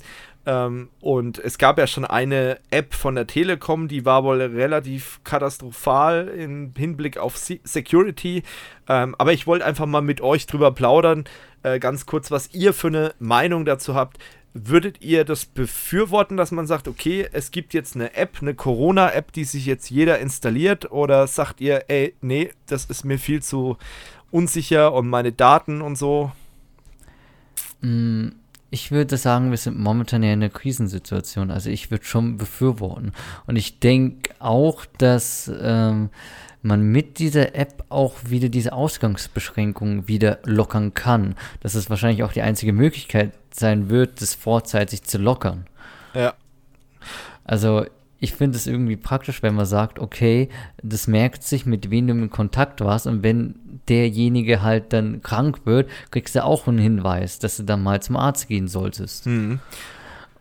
Ja, also ähm, finde ich sinnvoll. Die Meinung kann man vertreten. Äh, vielleicht noch einen kleinen Denkanstoß, Informationsanstoß. Äh, ich habe neulich eine Sendung gesehen, weiß nicht mehr, was es war. Hm. Auf jeden Fall öffentlich-rechtlicher Rundfunk. Ähm, da war der Linus Neumann zu Gast. Äh, vielleicht der ein oder andere kennt ihn vielleicht. Das ist ein Hacker und Netzaktivist und ich glaube auch Diplompsychologe vom Chaos Computer Club. Äh, und der hat äh, eine ganz interessante Methode vorgestellt, wie man möglichst datenarm so eine App eben äh, zusammendengeln kann. Äh, ich versuche es jetzt mal wieder zu, zusammenzubringen, wie er das erklärt hat. Äh, du installierst dir eine App auf dein äh, Smartphone, ähm, die alle, ja, alle Minute oder alle 30 Minuten äh, seinen Token ändert. Und dieser Token, der wird immer wieder ausgesendet über Bluetooth oder irgendwie sowas. Und jeder, äh, der sich in deiner Nähe befindet, sammelt praktisch diese Tokens, diese IDs auf, ähm, mhm. die der Gegenüber aussendet. So. Da ist noch gar nichts mit Namen oder irgendwas. Es gibt einfach nur diese Tokens, die generiert werden.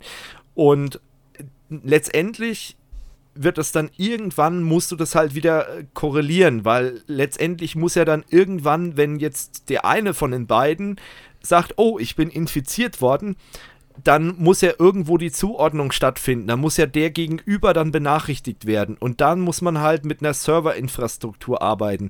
Aber man könnte praktisch komplett ohne Klarnamen, ohne Telefonnummer, könnte man sowas abwickeln. Dass man sagt, okay, man hat nur noch einen Server, ähm, wo dann halt irgendwie gespeichert wird, okay, diese Tokens, die haben sich gesehen und wenn einer dabei ist, der dann sagt, okay, ich bin infiziert, dann kriegen die anderen eine Mitteilung, okay, ähm, ich, hab, ich war in der Nähe von diesen Token. Natürlich, irgendwann muss das Gerät auch mal die Daten übertragen dann an den Server. Das ist halt auch wieder sowas. Irgendwann muss dann das Smartphone halt, das kann nicht offline laufen, das ist ja logisch.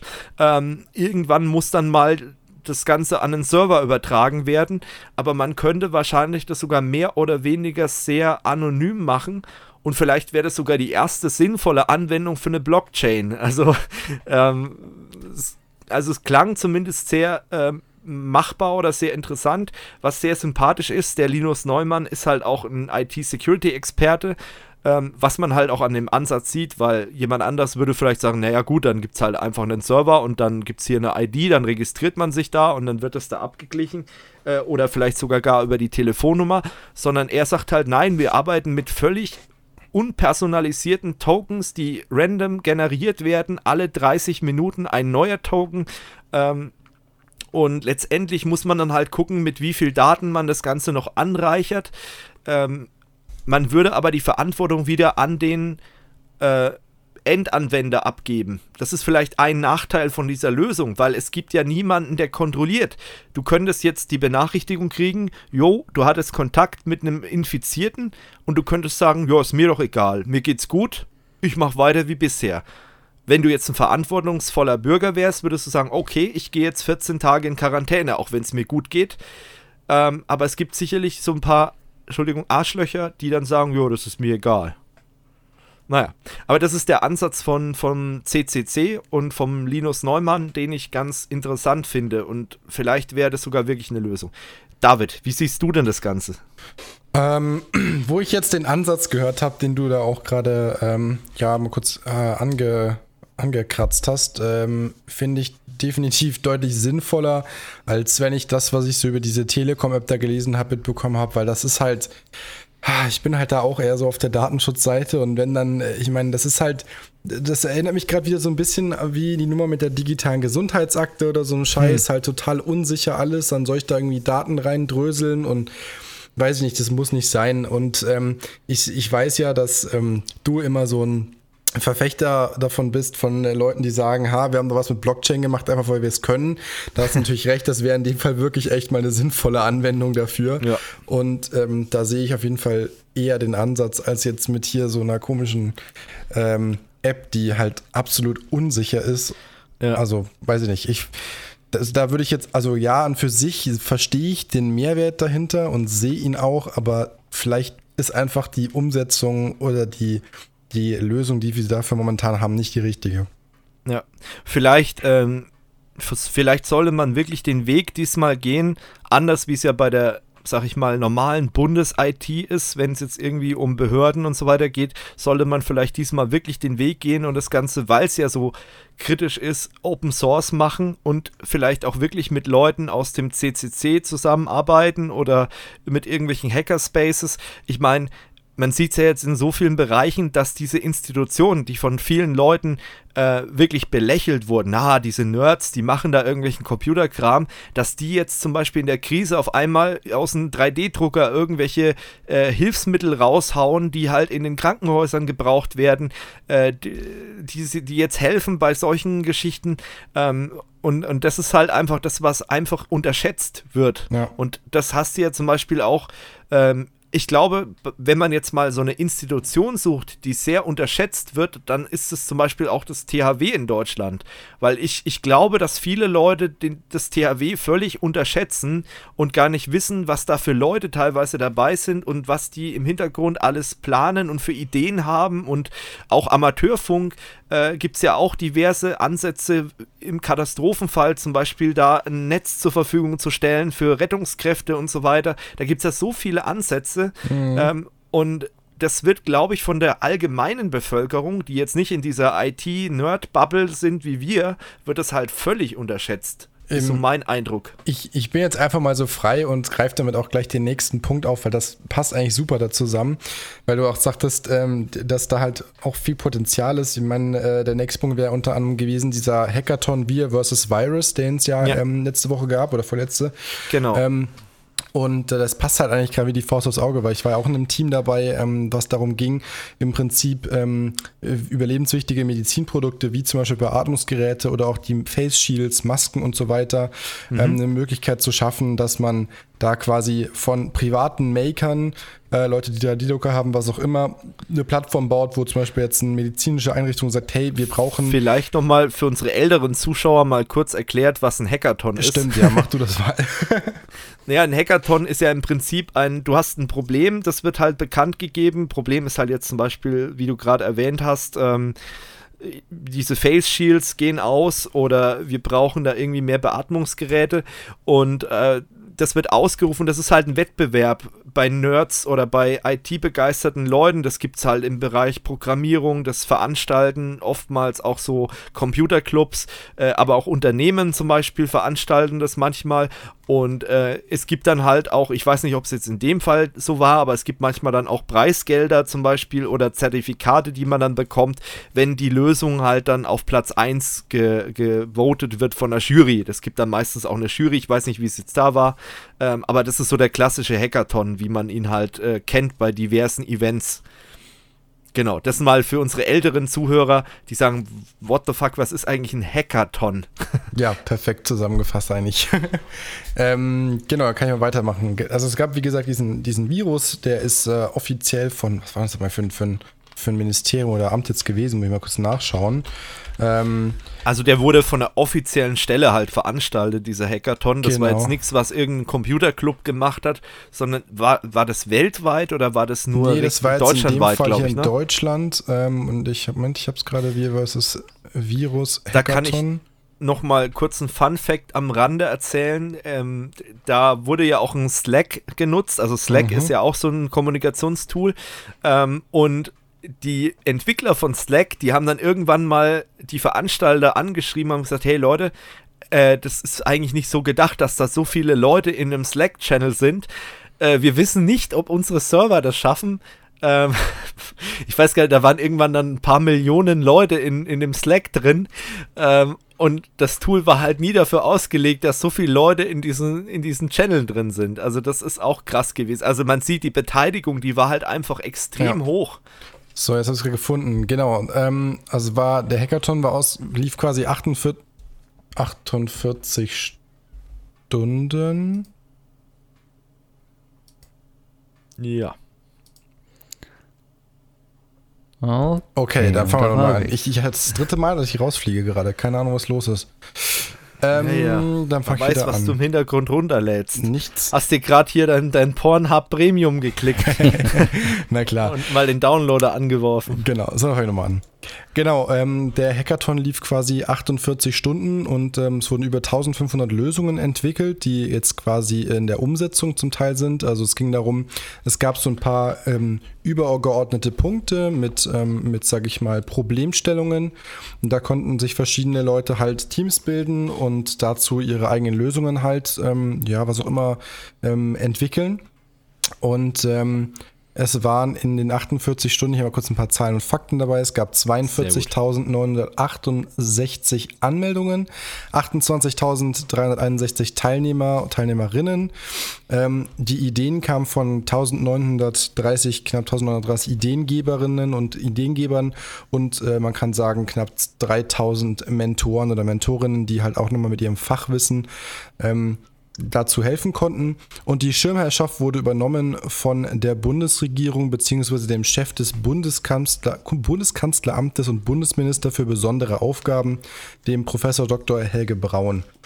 Und äh, in dem Rahmen habe ich da auch mitgewirkt, wie gesagt, in diesem Team für den ähm, Supply ähm, von solchen äh, Face Shields, Masken, was auch immer, Beatmungsgeräten, was äh, gerade ein Problem war. Wir hatten dann Kontakt mit ähm, Kliniken und Krankenhäusern, die gesagt haben, bei ihnen könnte es wahrscheinlich eng werden, auch mit den Beatmungsgeräten, mit den Adaptern, ähm, dann zum Beispiel auch Durchflussmesser, die äh, direkt an die Leitungen im Krankenhaus angesteckt werden, ist ein großes Problem. Da haben wir halt dann wirklich in einem sehr einfachen, ähm, ich sag mal, sehr einfachen Stil solche Durchflussmesser haben wir entwickelt oder auch Halterungen für die Beatmungsschläuche.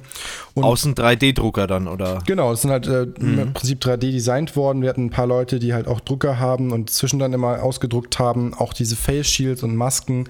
Ähm, Adapter für bestehende Masken haben wir auch entwickelt. Und da gab es mehrere Projekte, da gab es ähm, äh, die, also wir haben uns dann mit Anna noch kurz geschlossen, weil wir gesagt haben, der, der Sinn ist ja in dem Fall, dass wir einen Mehrwert für alle bieten und nicht, dass ein Team jetzt hier die geilste Lösung raushaut. Deswegen haben wir halt viel ergänzt. Ähm, und ich sag mal, dass die, die Belohnung in dem Sinne ist halt, dass die, ähm, die Gewinner aus dem ganzen Hackathon, ähm, dass diese Lösung halt unterstützt wird, auch von der Bundesregierung finanziell, was auch immer, dass es ins Doing kommt, dass das umgesetzt werden kann. Und da war eben auch der Ansatz, da gab es auch ähm, eben einige, ähm, einige, ich sag mal, Software-Teams oder einige Teams, die sich halt auf Software, auf Apps spezialisiert haben, die zum Beispiel irgendwelche Sicherheitstests gemacht haben, die ähm, Software gemacht haben, um zum Beispiel den Einkauf im Supermarkt zu planen, dass man wie so eine Art Timetable sich eintragen kann, was ich mitbekommen habe. Und genau da ist sowas halt viel, viel besser aufgehoben, finde ich, als wenn jetzt die Telekom meint, sie macht da irgendwie coole, fancy App. Weil ich bin der Meinung, vor allem ist es Open Source, es ist eben was, wo auch mal noch drüber schauen, sehen, hey, keine Ahnung, da habt ihr vielleicht Mist gebaut oder das ist nicht so geil. Und äh, das finde ich halt, finde ich halt deutlich besser so.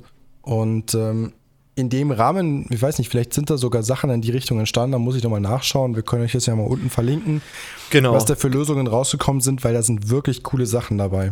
Genau, da liefern wir mal den Link. Aber genau, also ich, ich denke halt auch, wir hatten es ja gerade, wo es um das Thema App ging, hatten wir das ja gerade besprochen. Ich glaube halt, dass sowas aktuell, wenn man die aktuelle Krisensituation anguckt, vielleicht nicht gut bei einem Unternehmen aufgehoben ist. Ich glaube aber auch, dass sowas vielleicht nicht unbedingt jetzt äh, Staatsinfrastruktur werden sollte, weil da besteht halt auch wieder so das unterschwellige Gefühl, ähm, dass man das vielleicht nach der Krise noch für irgendwelche Überwachungszwecke oder irgendwas verwenden kann. Ähm, deswegen glaube ich, dass sowas halt wirklich in einer unabhängigen Infrastruktur laufen sollte ähm, und nicht unbedingt irgendwie von, von Startstellen und vielleicht halt auch Open Source, dass man halt auch noch nach wie vor die Möglichkeit hat, dass man sieht, welche Daten werden erhoben. Natürlich nicht, wer dahinter steht, sondern einfach, welche Daten werden über die App erhoben äh, und wie werden die verarbeitet. Und und dieser offene Ansatz, den finde ich halt auch da jetzt wieder interessant. Natürlich, irgendwann wird es, denke ich mal, dann doch in Wirtschaftsunternehmen gegossen, wie jetzt zum Beispiel bei den Face Shields oder so, äh, dass es dann vielleicht ein Unternehmen gibt, das sich neu gründet, irgendwie, was weiß ich, ein Start-up-Unternehmen, das halt dann, was weiß ich, in der, in der Riesenhalle 300 3D-Drucker hat und äh, haut dann halt 24-7 solche Dinger raus.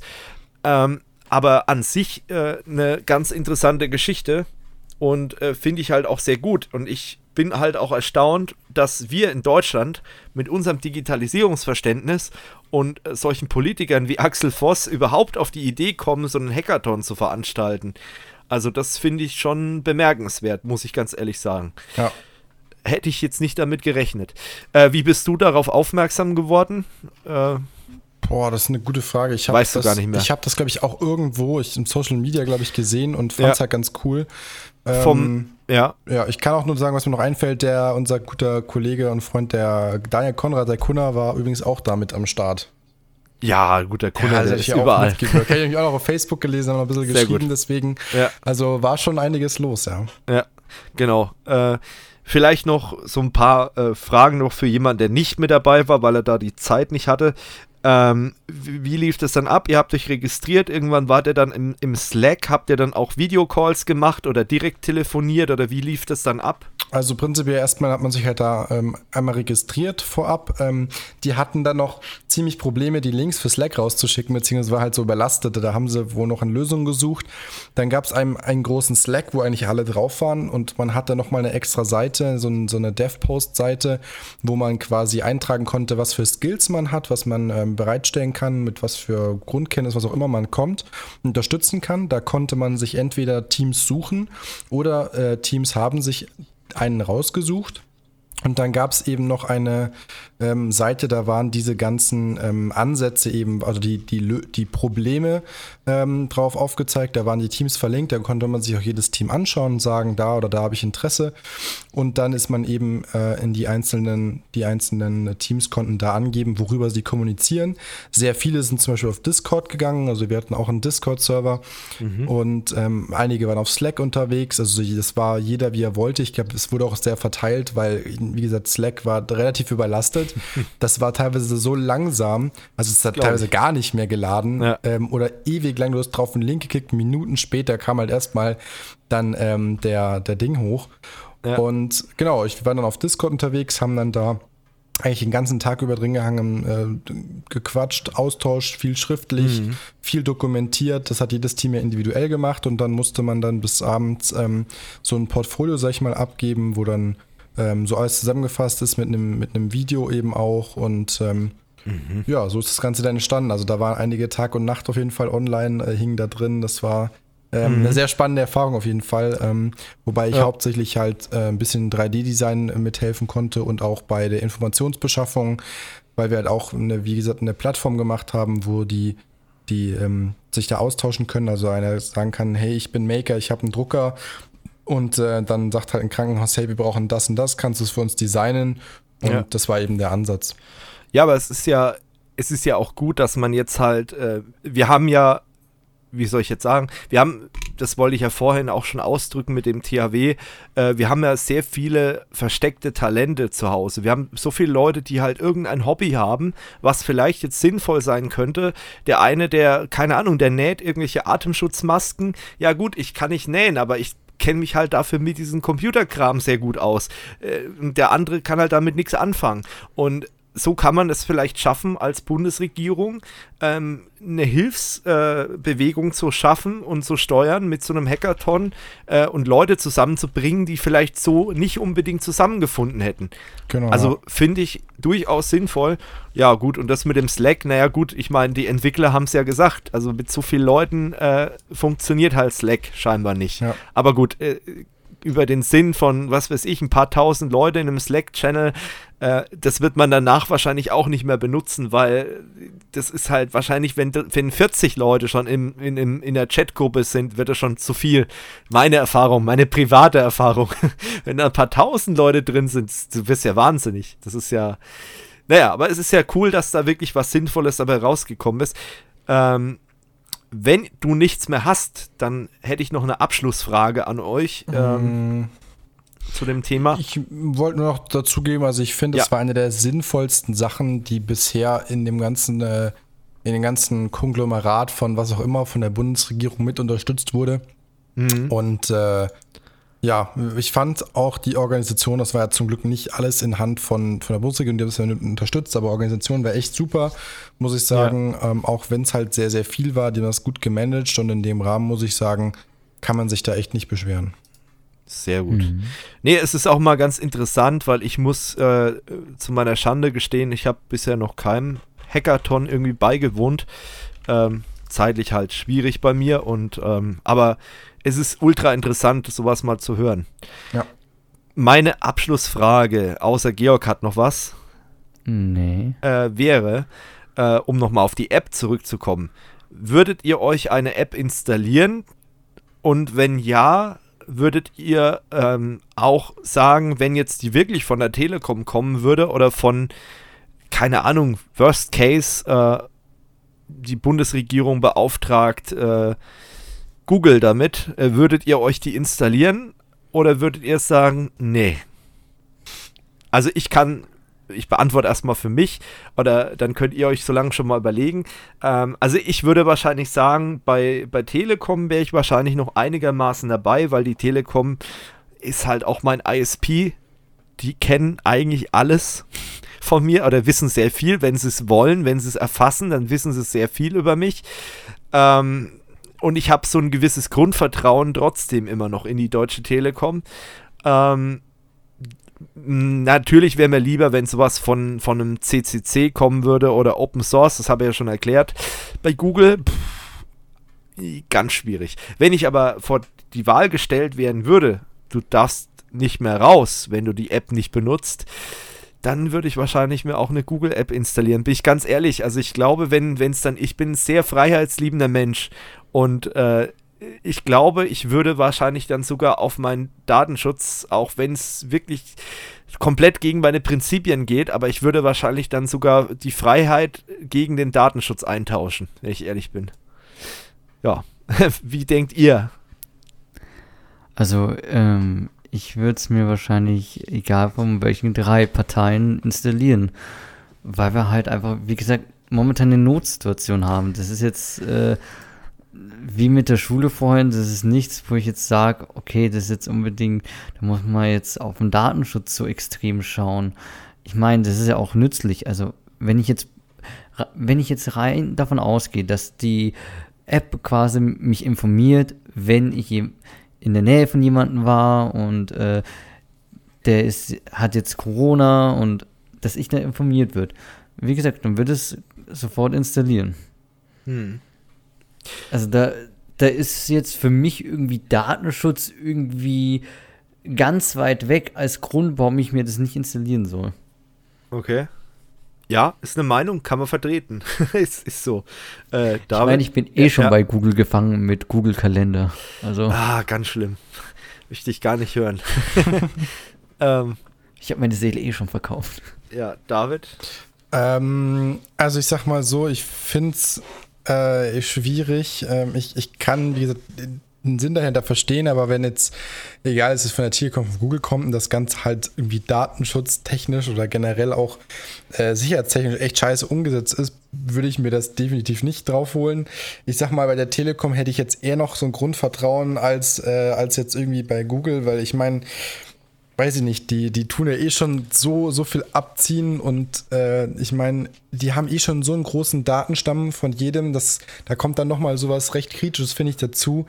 Äh, weiß ich nicht, ich finde es halt schwierig. Aber die Telekom hat zumindest einen Grund, äh, wie soll ich sagen, eine, einen gewissen Grund, äh, nee, Quatsch, falsch ausgedrückt, die hat zumindest eine gewisse interne Kontrollinfrastruktur mhm. oder eine gewisse Abteilungen, die das Ganze auch kontrollieren und zumindest, sag ich mal, äh, sie halten sich an die DSGVO, sie sind ein deutsches Unternehmen. Ähm, da hat man so ein gewisses Grundvertrauen, zumindest geht es mir so. Ja, genau. Und das andere ist halt auch noch, wir sind ja beide oder ich glaube sogar alle drei gerade Kunden der Telekom äh, theoretisch könnten die einfach mal ein bisschen mitschauen, was wir so im Netz machen. Wäre ja jetzt schon möglich. Und ähm, ich bin auch handytechnisch bei der Telekom. Das heißt, die Telekom weiß, in welchen Mobilfunkmasten ich mich aufhalte. Äh, die Telekom weiß auch mobil, was ich für Seiten aufrufe. Naja. Ja, genau, aber also- ich wollte dich jetzt nicht unterbrechen. Nee, ich ich finde halt, ähm, man muss ein bisschen aufpassen, weil ich finde, momentan wird halt, auch wenn es eine spezielle Situation ist, ähm, es geht halt so ein bisschen darauf hinaus, dass man sagt, ja, äh, das machen wir nur jetzt in der Zeit und dann Ja. äh, nebenbei wird das dann mal wieder irgendwann, wenn gerade äh, Fußball-WM ist und irgendwie keiner im Bundestag zuschaut, durchgewunken, dass wir das doch dauerhaft haben und dann haben wir den Ja. ganzen Scheiß nämlich dauerhaft am Hals hängen. Und ich finde, momentan ist es so ein bisschen manchmal so der Passierschein 38a, der da vielleicht ausgegeben wird für Sachen, wo ich sage, hm, finde ich eigentlich ein bisschen schwierig. Genau, und da muss man halt auch kein Verschwörungstheoretiker sein. Es, es gab ja schon genügend Geschichten, die, wie du schon richtig gesagt hast, äh, bei irgendwelchen Weltereignissen dann einfach mal so nebenbei durchgepeitscht wurden. Äh, so nach dem Motto, die Leute passen eh nicht auf, das ist ein bisschen umstritten. Dann äh, machen wir da schnell mal eine Sitzung und stimmen darüber ab, ohne dass es die Leute so wirklich interessiert sehe ich jetzt auch so ein bisschen die Gefahr und das ist einfach das, was so ein bisschen beunruhigend ist. Also wenn, da muss es wirklich was sein, was vollkommen klar ist, dass es nach äh, Corona wieder alles zurückgebaut wird, gelöscht wird, wie auch immer.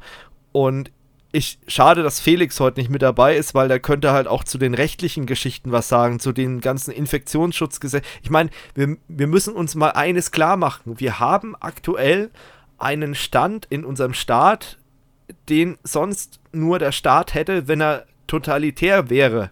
Wir haben Ausgangsbeschränkungen, wir haben keine freie äh, oder keine Versammlungsfreiheit mehr. Wir haben äh, aktuell sind wir im, im Bereich der Unternehmerschaft sind wir eingeschränkt. Also normalerweise kannst du in Deutschland ja eigentlich unternehmen, was du möchtest. Du hast die Vertragsfreiheit, du kannst äh, eigentlich auch Artikel verkaufen, sofern sie halt legal sind, was du möchtest.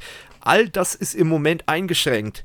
Und äh, da muss man sich halt auch mal klar werden. Natürlich haben wir gerade eine Notsituation und natürlich ist es wichtig, und das sehen ja auch viele Politiker von vielen Parteien, dass es wichtig ist, jetzt zu handeln und auch so zu handeln. Aber es muss halt klar sein, dass wir da wieder rauskommen. Und deswegen ähm, bin ich auch voll dabei, wenn Politiker sagen, wir brauchen auch wieder eine Exit-Strategie nach Corona. Und dass wir den ganzen Scheiß dann wieder abbauen und einreißen und dass völlig klar ist, dass es aktuell einfach eine Ausnahmesituation ist.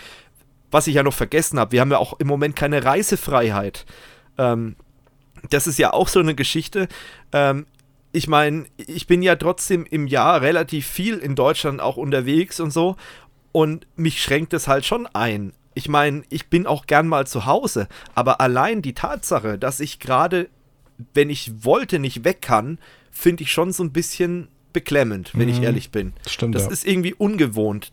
Ich meine, wir kennen das nicht. Ich meine, die, die Bürger, die früher in der DDR waren, für die war das, die, die kennen das vielleicht noch. Aber für mich ist es halt mit meinen nicht mal 30 Jahren, ist es für mich halt eine Erfahrung, die ist schon irgendwie beklemmend. Dass ich nicht sagen kann, äh, wie vor, vor zwei Monaten, wenn ich jetzt gesagt hätte, hey, ich habe jetzt Bock nach München zu fahren, dann wäre ich jetzt in München.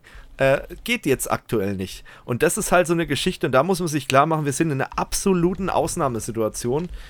Und das muss halt so geregelt werden, dass man da halt auch wieder rauskommt. Jederzeit. Das stimmt, ja. Gut. Aber Ja. ich bin jetzt, äh, ich denke, wenn so eine App äh, nach deinem Modell, wie du es vorgestellt hast, gemacht werden wird, das könnte man ja auch bei anderen Infektionskrankheiten machen. Ich glaube, man, das hätte super äh, Möglichkeiten, um das noch auszuweiten. Und ich meine, wir dürfen jetzt auch nicht hergehen und sagen, okay, ja, Corona-Pandemie, sowas wird nur einmal passieren. Nee, Pandemien werden wir durch die Globalisierung jetzt noch ein paar Mal haben. Es wird nicht das letzte Mal sein. Und ich denke schon, dass wir da in der Hinsicht uns auch mal äh, nach Corona Gedanken machen müssen, wie wir mit Pandemien wie der umgehen. Ja, sehr guter Punkt. Sehr, sehr guter Punkt. Aber das trifft halt alle Bereiche und es, ich glaube, ich habe es auch im letzten, letzten Podcast gesagt, das hat ja auch der äh, Chef vom Robert Koch Institut hat ja auch gesagt, er ist sehr dafür, dass wir nach der Pandemie ganz kritisch mal alle Bereiche durchleuchten äh, in unserer Gesellschaft. Wie ist es abgelaufen? Was können wir besser machen? Und äh, wie können wir uns da besser darauf vorbereiten, falls sowas wiederkommt, in irgendeiner Form. Und ähm, ja, die Chancen stehen leider ganz gut, dass sowas wieder kommen kann. Das ist einfach so. Bin ich voll dabei. Aber das merken ja jetzt viele Unternehmen. Also ich glaube, es gibt jetzt in keinem großen Unternehmen äh, den, nicht den Wunsch, dass man nach dieser Pandemie nochmal seinen Pandemie-Notfallplan überdenkt und Unternehmen, die sowas nicht hatten, äh, die werden jetzt auch gucken, dass sie dann sowas auf die Beine stellen. Und das vielleicht verfeinern jetzt, nachdem sie die Praxiserfahrung gemacht haben. Ja. Weil ich meine, ganz ehrlich, äh, viele, also klar, die ganz Großen und die Leute, die halt auch ein ISMS vielleicht haben und ein großes Notfallmanagement und wie auch immer, die haben sich vielleicht schon Gedanken gemacht.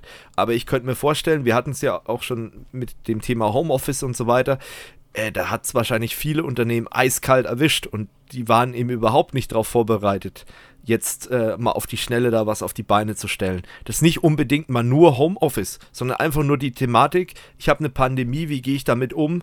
äh, ich muss vielleicht, ich habe vielleicht gar keine andere Wahl, ich muss Leute vor Ort haben.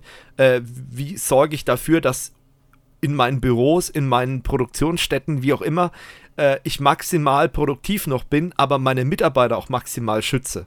Und das sind so Geschichten, die muss man halt dann mal im Detail planen. Und jetzt wurden da alle Unternehmen ins kalte Wasser geworfen. Naja.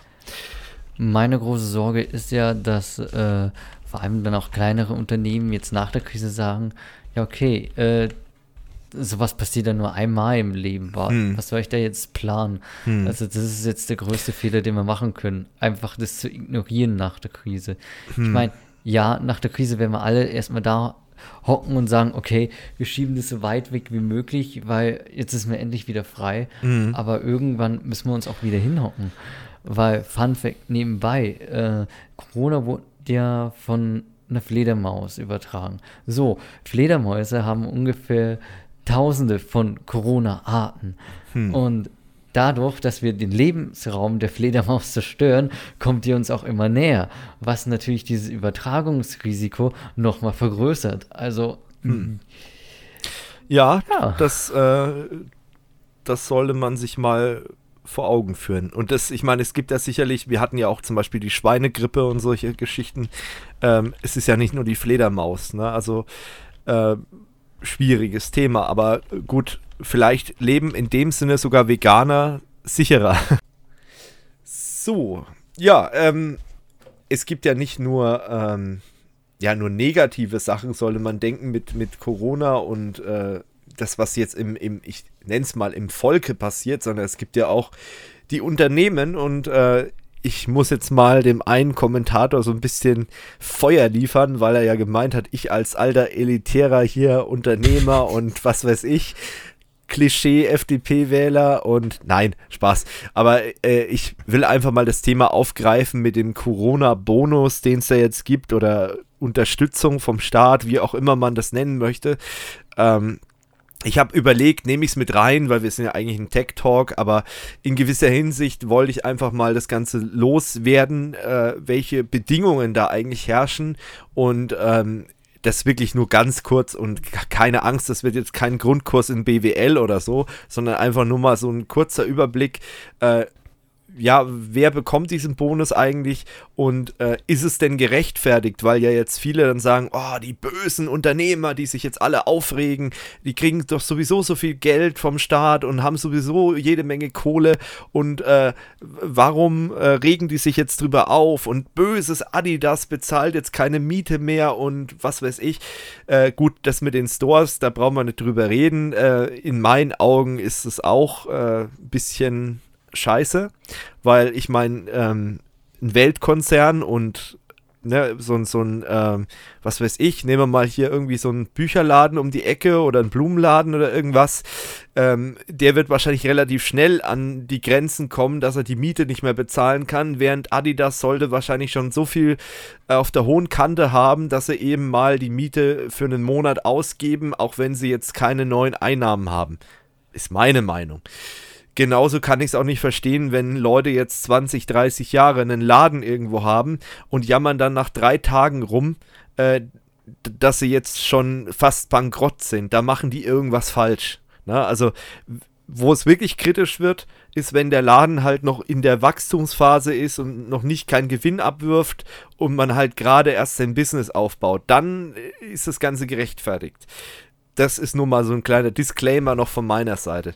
Naja, äh, ich habe jetzt mal so einen Realitätscheck gemacht. Ne? Also, es wurde ja versprochen von der Politik, unbürokratische Hilfen und wir helfen den kleinen Unternehmen auch und ähm, ja, ähm, die Einnahmen fallen weg, ne? Und ähm, dann erwartet man halt, dass man sagt, okay, ich bescheinige gegenüber dem Staat, äh, ich habe so und so viel Einnahmen, beziehungsweise das wissen sie ja eigentlich sowieso schon durch die ganzen Steuererklärungen und so weiter. Ähm, und ich habe im Monat so und so viel Kosten, zum Beispiel durch Miete, äh, keine Ahnung, Lizenzkosten, wenn man jetzt mal irgendwie Software anguckt, keine Ahnung, Miete für Lizenzen und ähm, ja, und das ist mein aktueller Kontostand. Und normalerweise soll man davon ausgehen, dass mit diesen drei Informationen eigentlich so ein Hilfspaket machbar sein könnte. Also, dass man sagt, okay, wenn ich diese drei Infos abgebe, dann wissen die, okay, so und so viel müssen wir dir geben, damit du über die Runden kommst. Und das wäre in meinen Augen, kann natürlich sein, dass ich da ein bisschen falsch gewickelt bin, aber das ist in meinen Augen unbürokratisch wenn ich sowas so abwickel. So, wie sieht denn die Realität aus? Also, erstens mal muss man einen Beleg abliefern, äh, dass, sein, dass mein Unternehmen durch die Corona-Krise in finanzielle Schwierigkeiten geraten ist. Also wenn ich jetzt, äh, sag ich mal, ein Unternehmen hatte, was kurz vor der Kippe war, dann ist die Corona-Krise ja der letzte Sargnagel für das ganze Ding und dann kriege ich kein Geld. Also muss ich meinen Laden dann dicht machen. Also für Unternehmen, die vielleicht gerade die Kurve dieses Jahr äh, äh, kratzen wollten, weil sie gesagt haben, hey, 2020, das wird ein gutes Jahr, wir kommen wieder aus den roten Zahlen raus. Für die ist Corona der Sargnagel und die kriegen keine Hilfe vom Staat, weil der Staat sagt, hallo, du hast, bei dir sieht sowieso nicht gut aus, du bist es gar nicht gewährt, gerettet zu werden. Und das ist richtig heftig, finde ich. Also da nimmt man schon mal da, es, es heißt ja, es gibt Geld für alle Unternehmen oder für viele Unternehmen, die Probleme haben. Äh, nee, das ist ganz anders, wie man hier an dem Beispiel sieht. Okay, also fallen da schon mal einige tausend Unternehmen in Deutschland schon mal weg. Die kriegen nichts, weil da heißt, ihr seid sowieso schon schlecht dran, äh, lohnt sich nicht. So, dann, ähm, genau, dann muss man die Einnahmen der letzten 14 Monate offenlegen. Und das muss man dann auch machen, indem man einen monatlichen Abschluss macht. Äh, wird in kaum ein Unternehmen gemacht. Äh, die kleinen Läden, die wissen schon mal gar nicht, wie so ein monatlicher Abschluss funktioniert. Das heißt, unter Umständen, wenn es blöd läuft, muss ich zu meinem Steuerberater gehen und muss sagen, hier, mach mal für die letzten 14 Monate nochmal einen Monatsabschluss. Kostet auch wieder Geld. Und äh, ob ich dann Geld bekomme, weiß ich ja immer noch nicht. Das heißt, ich investiere jetzt erstmal ein paar hundert Euro und jeder, der schon mal beim Steuerberater weiß, wie sündhaft teuer das ist, ähm, ja, die investiere ich, aber ich weiß nicht, ob ich das Geld bekomme. So, dann muss ich meinen Jahresabschluss abliefern. Die Frist wäre ja eigentlich noch nicht abgelaufen. Also ich kann für 2019 meinen Jahresabschluss immer noch machen lassen bis Mai. Das ist ja jetzt nochmal verlängert worden. Also wahrscheinlich eher bis Juni oder irgendwie sowas. Also auch so eine Geschichte, ähm, wo man ganz klar sagen muss, ich hätte da eigentlich noch Zeit für die ganze Baustelle. Muss ich vorziehen, kostet ein Heidengeld. Also selbst bei so kleinen Unternehmen wie Kurs of For You äh, kostet so ein Jahresabschluss gerne mal über 1000 Euro pro Jahr. So, beim Steuerberater. Das kommt noch auf mich zu. Dann muss ich einen Liquiditätsplan erstellen für die nächsten drei Monate. Bis Mai muss ich den abgeben. Für kleine Unternehmen ist es halt auch kaum machbar. Also was mache ich? Ich muss wieder Geld in die Hand nehmen, gehe zum Steuerberater oder zum Unternehmensberater, die sich da wieder eine goldene Nase verdienen an der Geschichte und lass mir so einen scheiß Liquiditätsplan erstellen, eine Planung sofern ich das überhaupt machen kann, weil ich weiß ja nicht, wenn ich jetzt einen Laden habe und verkaufe irgendwelche Artikel, äh, ich weiß ja gar nicht, wie geht es eigentlich weiter, wann werden die Ausgangsbeschränkungen aufgehoben, äh, wann kann ich wieder verkaufen, ähm, wie sieht denn die Kaufkraft aus, wenn halb Deutschland arbeitslos ist, jetzt mal übertrieben gesagt, oder in Kurzarbeit. Wie ist, der, ist die Kaufkraft? Also ich kann da eigentlich relativ wenig von ableiten. Ja, und äh, wenn man das alles mal zusammensummiert, dann merkt man relativ schnell, dass es eigentlich für Unternehmen teilweise sehr schwierig ist, an solche Dinge rankommen. Achtung vielleicht noch vorneweg, diese Sachen, die ich jetzt genannt habe, die gelten für Unternehmen, für Solo-Selbstständige. Was weiß ich, äh, die, der selbstständige Musiklehrer oder so, der äh, ja solo selbstständig ist, der hat niedrigere Auflagen. Aber selbst da ist es schon schwierig, weil da kommt man mit dem Geld relativ schnell an seine Grenzen.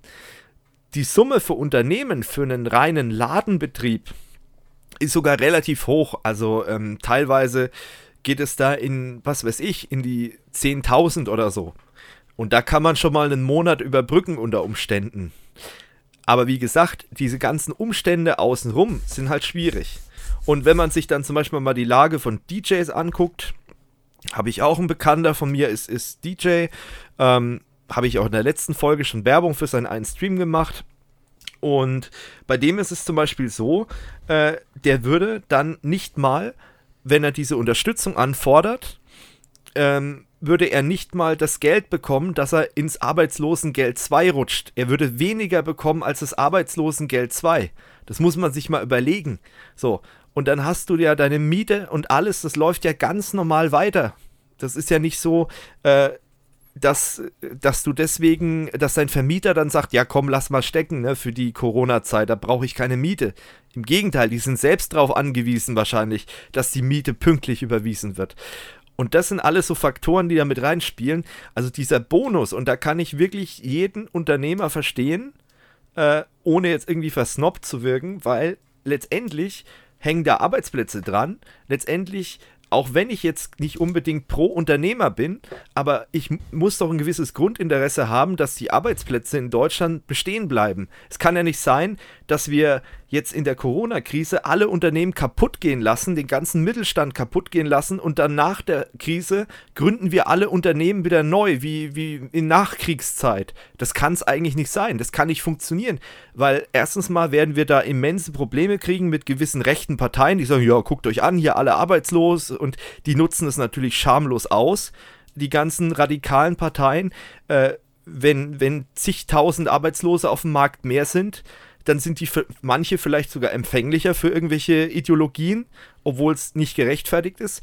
Und zum anderen ist, ich meine, ich, ich lasse ja dann irgendwelche Firmen bankrott gehen, die äh, Sachen, die Ressourcen, die man da verschwendet, mit Neugründung und was weiß ich alles, das ist völlig utopisch. Und deswegen muss man sagen, müssen diese Firmen gerettet werden, äh, damit wir nicht ein totales Chaos haben.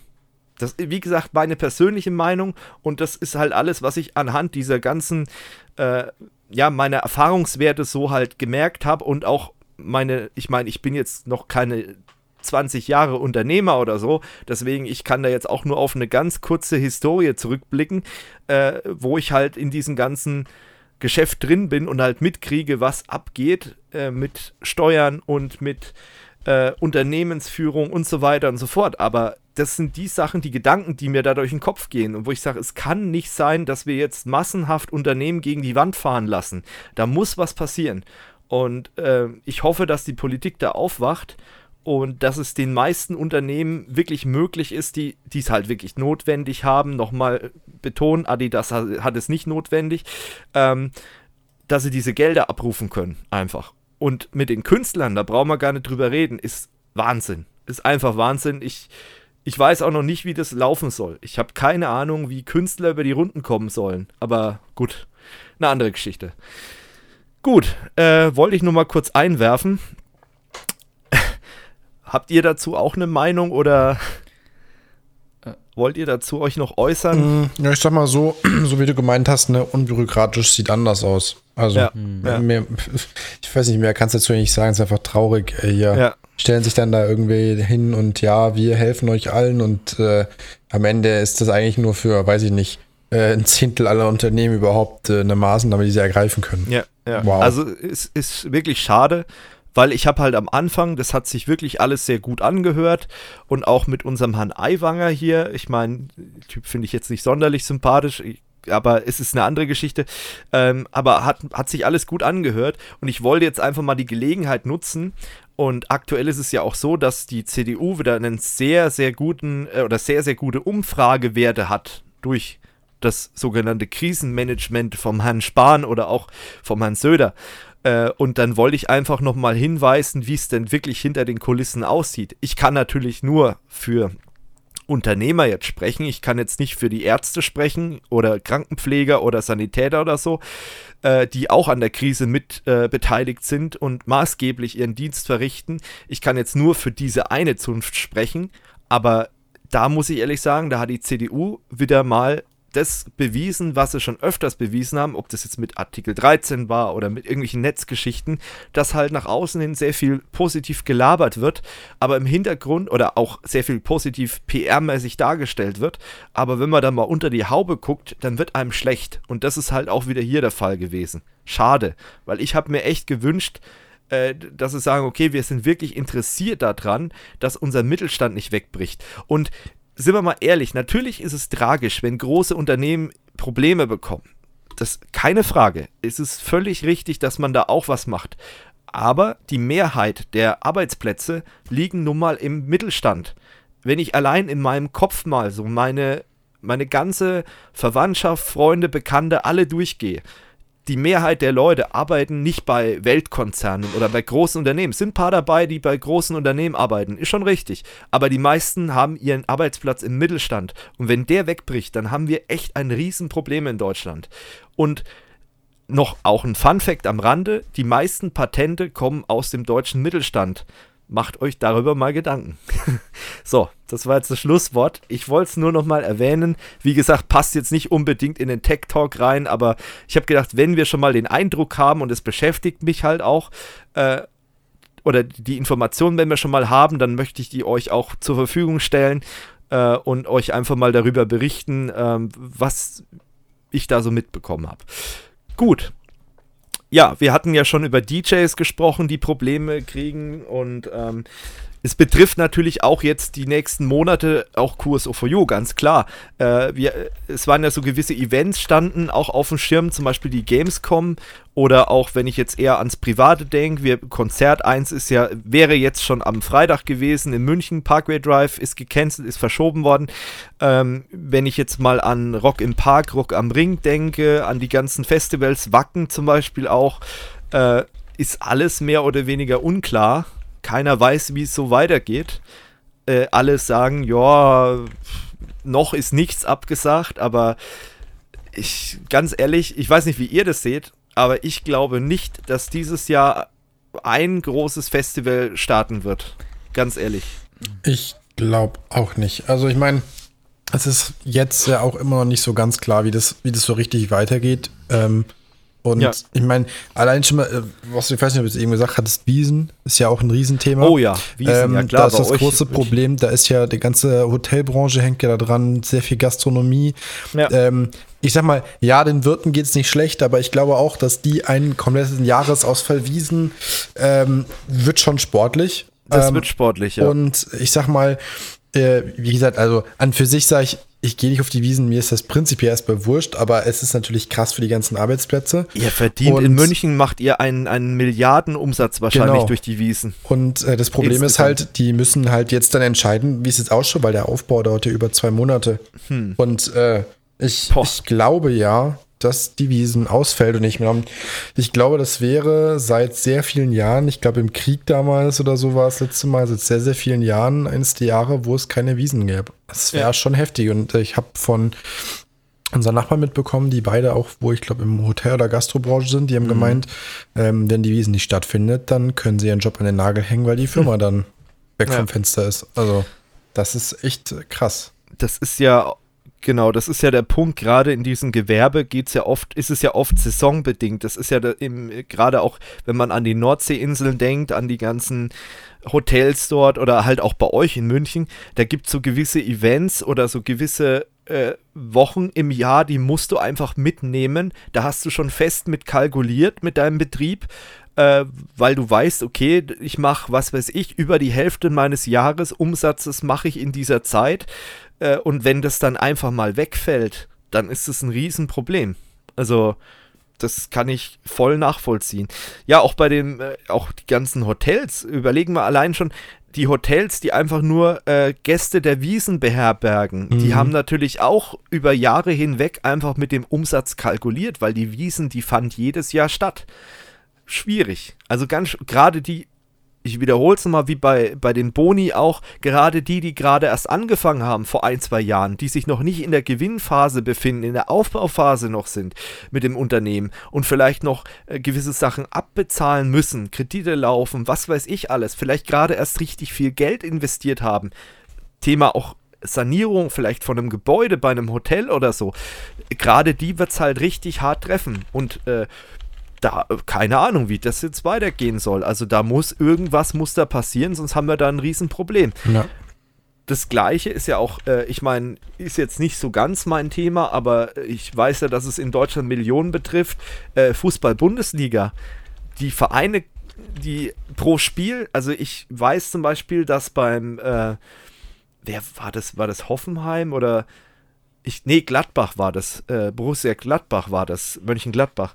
Ähm, die haben pro Ausfall von einem Spieltag haben die 2 Millionen Euro Verlust. Kann man sich ja vorstellen, was das beim FC Bayern zum Beispiel bedeutet. Das können die natürlich, die erst, ich meine, Bayern, wollen wir jetzt nicht kleinreden, ne? die, die können das vielleicht ein paar Monate durchhalten. Aber es gibt ja auch kleine Vereine, die irgendwann sagen, ey Leute, wir müssen irgendwann Insolvenz anmelden. Also haben wir im Sport auch ein Riesenproblem. So, und dann bei den Festivals möchte ich gar nicht dran denken. Also ich bin davon überzeugt, dass gerade, überleg mal, äh, dieses ganze Rock im Park, da gibt es Agenturen, die nur sowas machen. Ne, diese äh, Marek Lieberberg oder wie der heißt, der Veranstalter da von, von Rock im Park und Rock am Ring, äh, die machen ja nur Festivals oder zu 90 Prozent die leben davon, dass einmal im Jahr richtig auf gut Deutsch in drei Tagen die Sau rausgelassen wird. Davon leben die ein ganzes Jahr. Oder Wacken Festival ist noch heftiger, weil Wacken ist ja nicht so krass kommerzialisiert, auch wenn viele das immer mehr kritisieren. Äh, aber Wacken ist ja eigentlich mehr oder weniger ein Familien- oder ein Dorfbetrieb, das Wacken-Festival. Überleg mal, wie viele Arbeitsplätze da dran hängen. Ja. Wenn dieses Jahr das Wacken-Festival nicht stattfinden darf, äh, das ist eine Katastrophe für die Unternehmen, für die ganze Wirtschaft außenrum. Ist ähnlich wie die Wiesen eigentlich. Nur, dass es in Norddeutschland oben ist und halt mit Mettlern. Aber im Prinzip ist es das Gleiche. Es ist heftig. Naja, und bei der Gamescom, um da nochmal drauf zurückzukommen, da möchte man ja jetzt scheinbar irgendwie einen digitalen Weg gehen. Da habe ich vorhin mit Georg ja schon ein bisschen überlegt, wie denn sowas ablaufen könnte. Mhm. Äh, mhm. So eine digitale Gamescom wäre vielleicht sogar nicht schlecht, weil du könntest halt viel mehr angucken. Oder wenn du zum Beispiel ein Spiel anzocken möchtest, dann machst du vorher einen Termin aus und dann kannst du währenddessen was anderes machen, musst aber nicht in der Warteschlange sitzen, wie jetzt auf der richtigen Gamescom, sag ich mal. Es ist halt dafür fehlt halt der, der, der soziale Aspekt. Ne? Also ich meine, ich treffe halt jedes Jahr auf der Gamescom zig Leute oder ähm, du bist beim Gamescom Camp, Georg, mm. und triffst da Leute und äh, lernst verrückte Menschen und interessante Menschen kennen. Oh ja. Dieser Aspekt, der fehlt halt dann einfach. Also es ist schon echt heftig und ja, mal gucken, wie es weitergeht. Ich meine, sollte die Gamescom digital stattfinden, naja, dann kann man ja auch digital drüber berichten, über die Gamescom. Mhm. Können wir ja machen, ist ja kein Thema. Nicht so hohe Kosten zum Hinfahren. also ja, Übernachtungskosten können wir uns schon mal sparen. Also ich meine, für Kurs of You wäre das vielleicht sogar erstmal ganz gut. Äh, aber es fehlen halt die, die geilen Schnittbilder. Oder willst du dann irgendwie eine Website, von einer Website Schnittbilder machen? Ist schwierig. Wir machen einfach äh, oder 24 Stunden Podcast. Ja, genau. Oder wir machen dann, keine Ahnung, die, ähm, wir senden dann einfach die Bilder der letzten Jahre oder so. ja, es ist irgendwie blöd. Also es ist echt blöd und keine Ahnung, keiner weiß so recht, wo es hingeht. Äh, bei, bei den Festivals zum Beispiel, bei Rock im Park, haben sie schon gesagt, also Livestream wäre keine Lösung, aber das habe ich mir auch schon gedacht. Weil wenn man rein wirtschaftlich mal guckt, die ganzen Buden, die dort noch Gelder reinbringen und so, die fallen ja alle weg, wenn die Leute dann Livestream gucken. Ähm, und von den paar Einnahmen, die die Sender dann denen geben, damit äh, Lizenzkosten gedeckt werden, davon können die Bands nicht bezahlt werden. Gerade die großen Headliner, die da kommen, äh, das kann sich ein Sender wahrscheinlich kaum leisten, die so zu bezahlen, dass die da mal für einen Livestream da was machen. Das geht einfach nicht. Aber gut. naja, wir werden sehen und ähm, ja, um das Thema mal abzuschließen, wir haben heute schon so viel über Corona diskutiert. Ähm, außer ihr habt noch was zu den Events, mhm. vielleicht noch ein bisschen Input. Ähm, dann würde ich nämlich das Ganze heute mal abschließen äh, mit zwei, drei Hinweisen noch. Ähm, das werde ich auch noch mal über unsere Kanäle rausschicken. Also wir mit Kurs of You, wir, ähm, das wollte ich nicht an Anfang packen, weil es jetzt ein bisschen werblich ist. Wir ähm, sind auch dabei, so ein bisschen was für euch zu machen, aber wir machen das ja schon das ganze Jahr über. Ähm, wir bieten jetzt ab sofort oder halt schon immer eigentlich äh, auch Unternehmen äh, die Möglichkeit an, dass sie auf unseren Voice-Servern Teamspeak, Mumble kostenlos äh, Channel, Kanäle bekommen ähm, gerne auch mehrere, wo sie dann zum Beispiel Audiokonferenzen durchführen können. Also auch das Thema, was wir am Anfang hatten, mit überlastete Systeme und so weiter und so fort oder auch DSGVO-Problematik, wenn man, wenn man sich als Unternehmen zum Beispiel entscheidet, Mumble zu nutzen. Ähm, ja, das Ding ist komplett verschlüsselt deutsches Rechenzentrum, wir können nicht an die Daten ran, also DSGVO-konformer geht es kaum. Äh, und man könnte halt mit uns auch zum Beispiel einen äh, Auftragsdatenverarbeitungsvertrag abschließen. Wir sind in Deutschland mit der Kurs You Services, also alles kein Thema. Ähm, wie gesagt, könnt ihr machen. Ihr könnt auch auf Teamspeak gehen, ihr könnt unsere Teamspeak-Plattform nutzen. Wir haben sogar eine kommerzielle Lizenz, das heißt, ihr könnt Teamspeak auch kommerziell benutzen. Da gibt es dann auch keine Lizenzproblematik. Äh, ja, und äh, deswegen bieten wir das halt eben an. Ich werde das auch nochmal in wahrscheinlich Social Media Postings packen, äh, dass wir euch da unterstützen als Unternehmen. Ihr könnt aber auch natürlich als äh, Gaming Clan, wie schon immer, könnt ihr bei uns Channel bekommen. Äh, und wenn ihr, und das ist jetzt absolut neu, falls ihr ähm, für Datenaustausch eine Plattform braucht als Unternehmen oder als Solo-Selbstständiger, dann könnt ihr uns eine E-Mail schreiben an info at kursoforyou.services dann bekommt ihr von uns eine Rückantwort und dann werden wir für euch zeitnah sowas einrichten. Thema Homeoffice und Datenaustausch könnt ihr dann darüber abwickeln. Da gilt das gleiche wie auch bei unseren Voice-Plattformen. Ähm, das Ganze ist eben DSGVO-konform in Deutschland abgespeichert und auch verschlüsselt. Ähm, und wir legen da auch hohen Wert auf Datensicherheit und natürlich Backup und so. Das sind alles keine Fremdwörter für uns. Und äh, das ist nur unser Angebot, äh, das wir da machen. Und ich weiß, es machen auch andere IT-Unternehmen. Äh, ein Mitbewerber hier aus der Region, ja, Mitbewerber würde ich es nicht mal nennen, weil der doch ein bisschen anders, äh, andere ähm, Angebote im Portfolio hat als wir. Ähm, der bietet zum Beispiel an, innerhalb von 24 Stunden ähm, eine Website aus dem Boden zu stampfen, wo man dann zum Beispiel auch seine Artikel verkaufen kann als Ladenbetreiber. Also wenn da jemand Interesse hat und aktuell akut ein Problem hat, meldet euch einfach bei uns. Entweder an die normalen Kursofyou.com Adressen, wie zum Beispiel die Redaktion at kursofyou.com oder noch besser gleich an unsere Kursofyou Services, wie gesagt, info at kursofyou.services. Meldet euch, ich kann den Kontakt herstellen, ist ein ehemaliger Schulkollege von mir ähm, ist alles kein Problem. Der äh, baut euch dann ganz schnell so eine Website zusammen. Kosten kann ich euch nicht sagen, aber das kann man ja dann untereinander ausmachen. Ähm, wie gesagt, da kann ich den Kontakt herstellen. Alles kein Problem. Und deswegen, das ist, glaube ich, auch ganz wichtig, dass auch wir, das habe ich ja vorhin im Hackathon-Topic äh, schon gesagt, dass wir mit unserem, was wir können, einfach in dieser Krise weiterhelfen. Und in dem Fall ist es halt IT und Technik.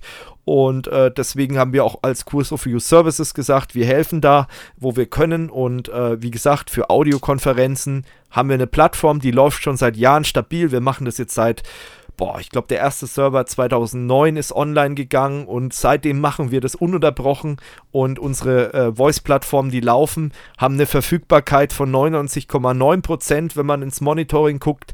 Ähm, und deswegen, wir haben auch ein gutes Peering jetzt zur Telekom. ist vielleicht auch wichtig zu erwähnen. Äh, und deswegen, falls ihr da Interesse habt und für Unternehmen ist es, denke ich, ganz gut. Video braucht man nicht immer unbedingt, aber Audio ist halt eine schöne Geschichte. Äh, und das kann man dann kostenlos benutzen, ist verschlüsselt. Was will man mehr? Gut, in diesem Sinne, glaube ich, haben wir es. Mhm. Ich würde sagen, bleibt gesund. Auf jeden Fall. Und äh, vielleicht hab, habt ihr schon gemerkt, ich habe so ein bisschen äh, zumindest bis zum Ende hin äh, die Kritik von unseren Zuschauern angenommen und habe jetzt mal ein bisschen versucht, eine Balance zu schaffen zwischen meinen Redebeiträgen und den Redebeiträgen von Georg und von David. Äh, ich hoffe, das klappt und ich werde das auch in Zukunft weiterhin versuchen. Also ihr seht, wenn Feedback in den Kommentaren landet, ich versuche es auch aufzugreifen. Äh, klar, da kann, kann immer noch ein bisschen besser sein, aber wir geben uns Mühe. Ne? Und ansonsten klopfen wir mal wieder auf die Finger in den Kommentaren. Das ist schon okay. Das kann ich ab. Und äh, wenn man keine Kritik ab kann, dann darf man auch im Internet, Internet nichts veröffentlichen. So, in diesem Sinne, bleibt gesund. Bis zum nächsten Mal. Ciao. Servus. Servus.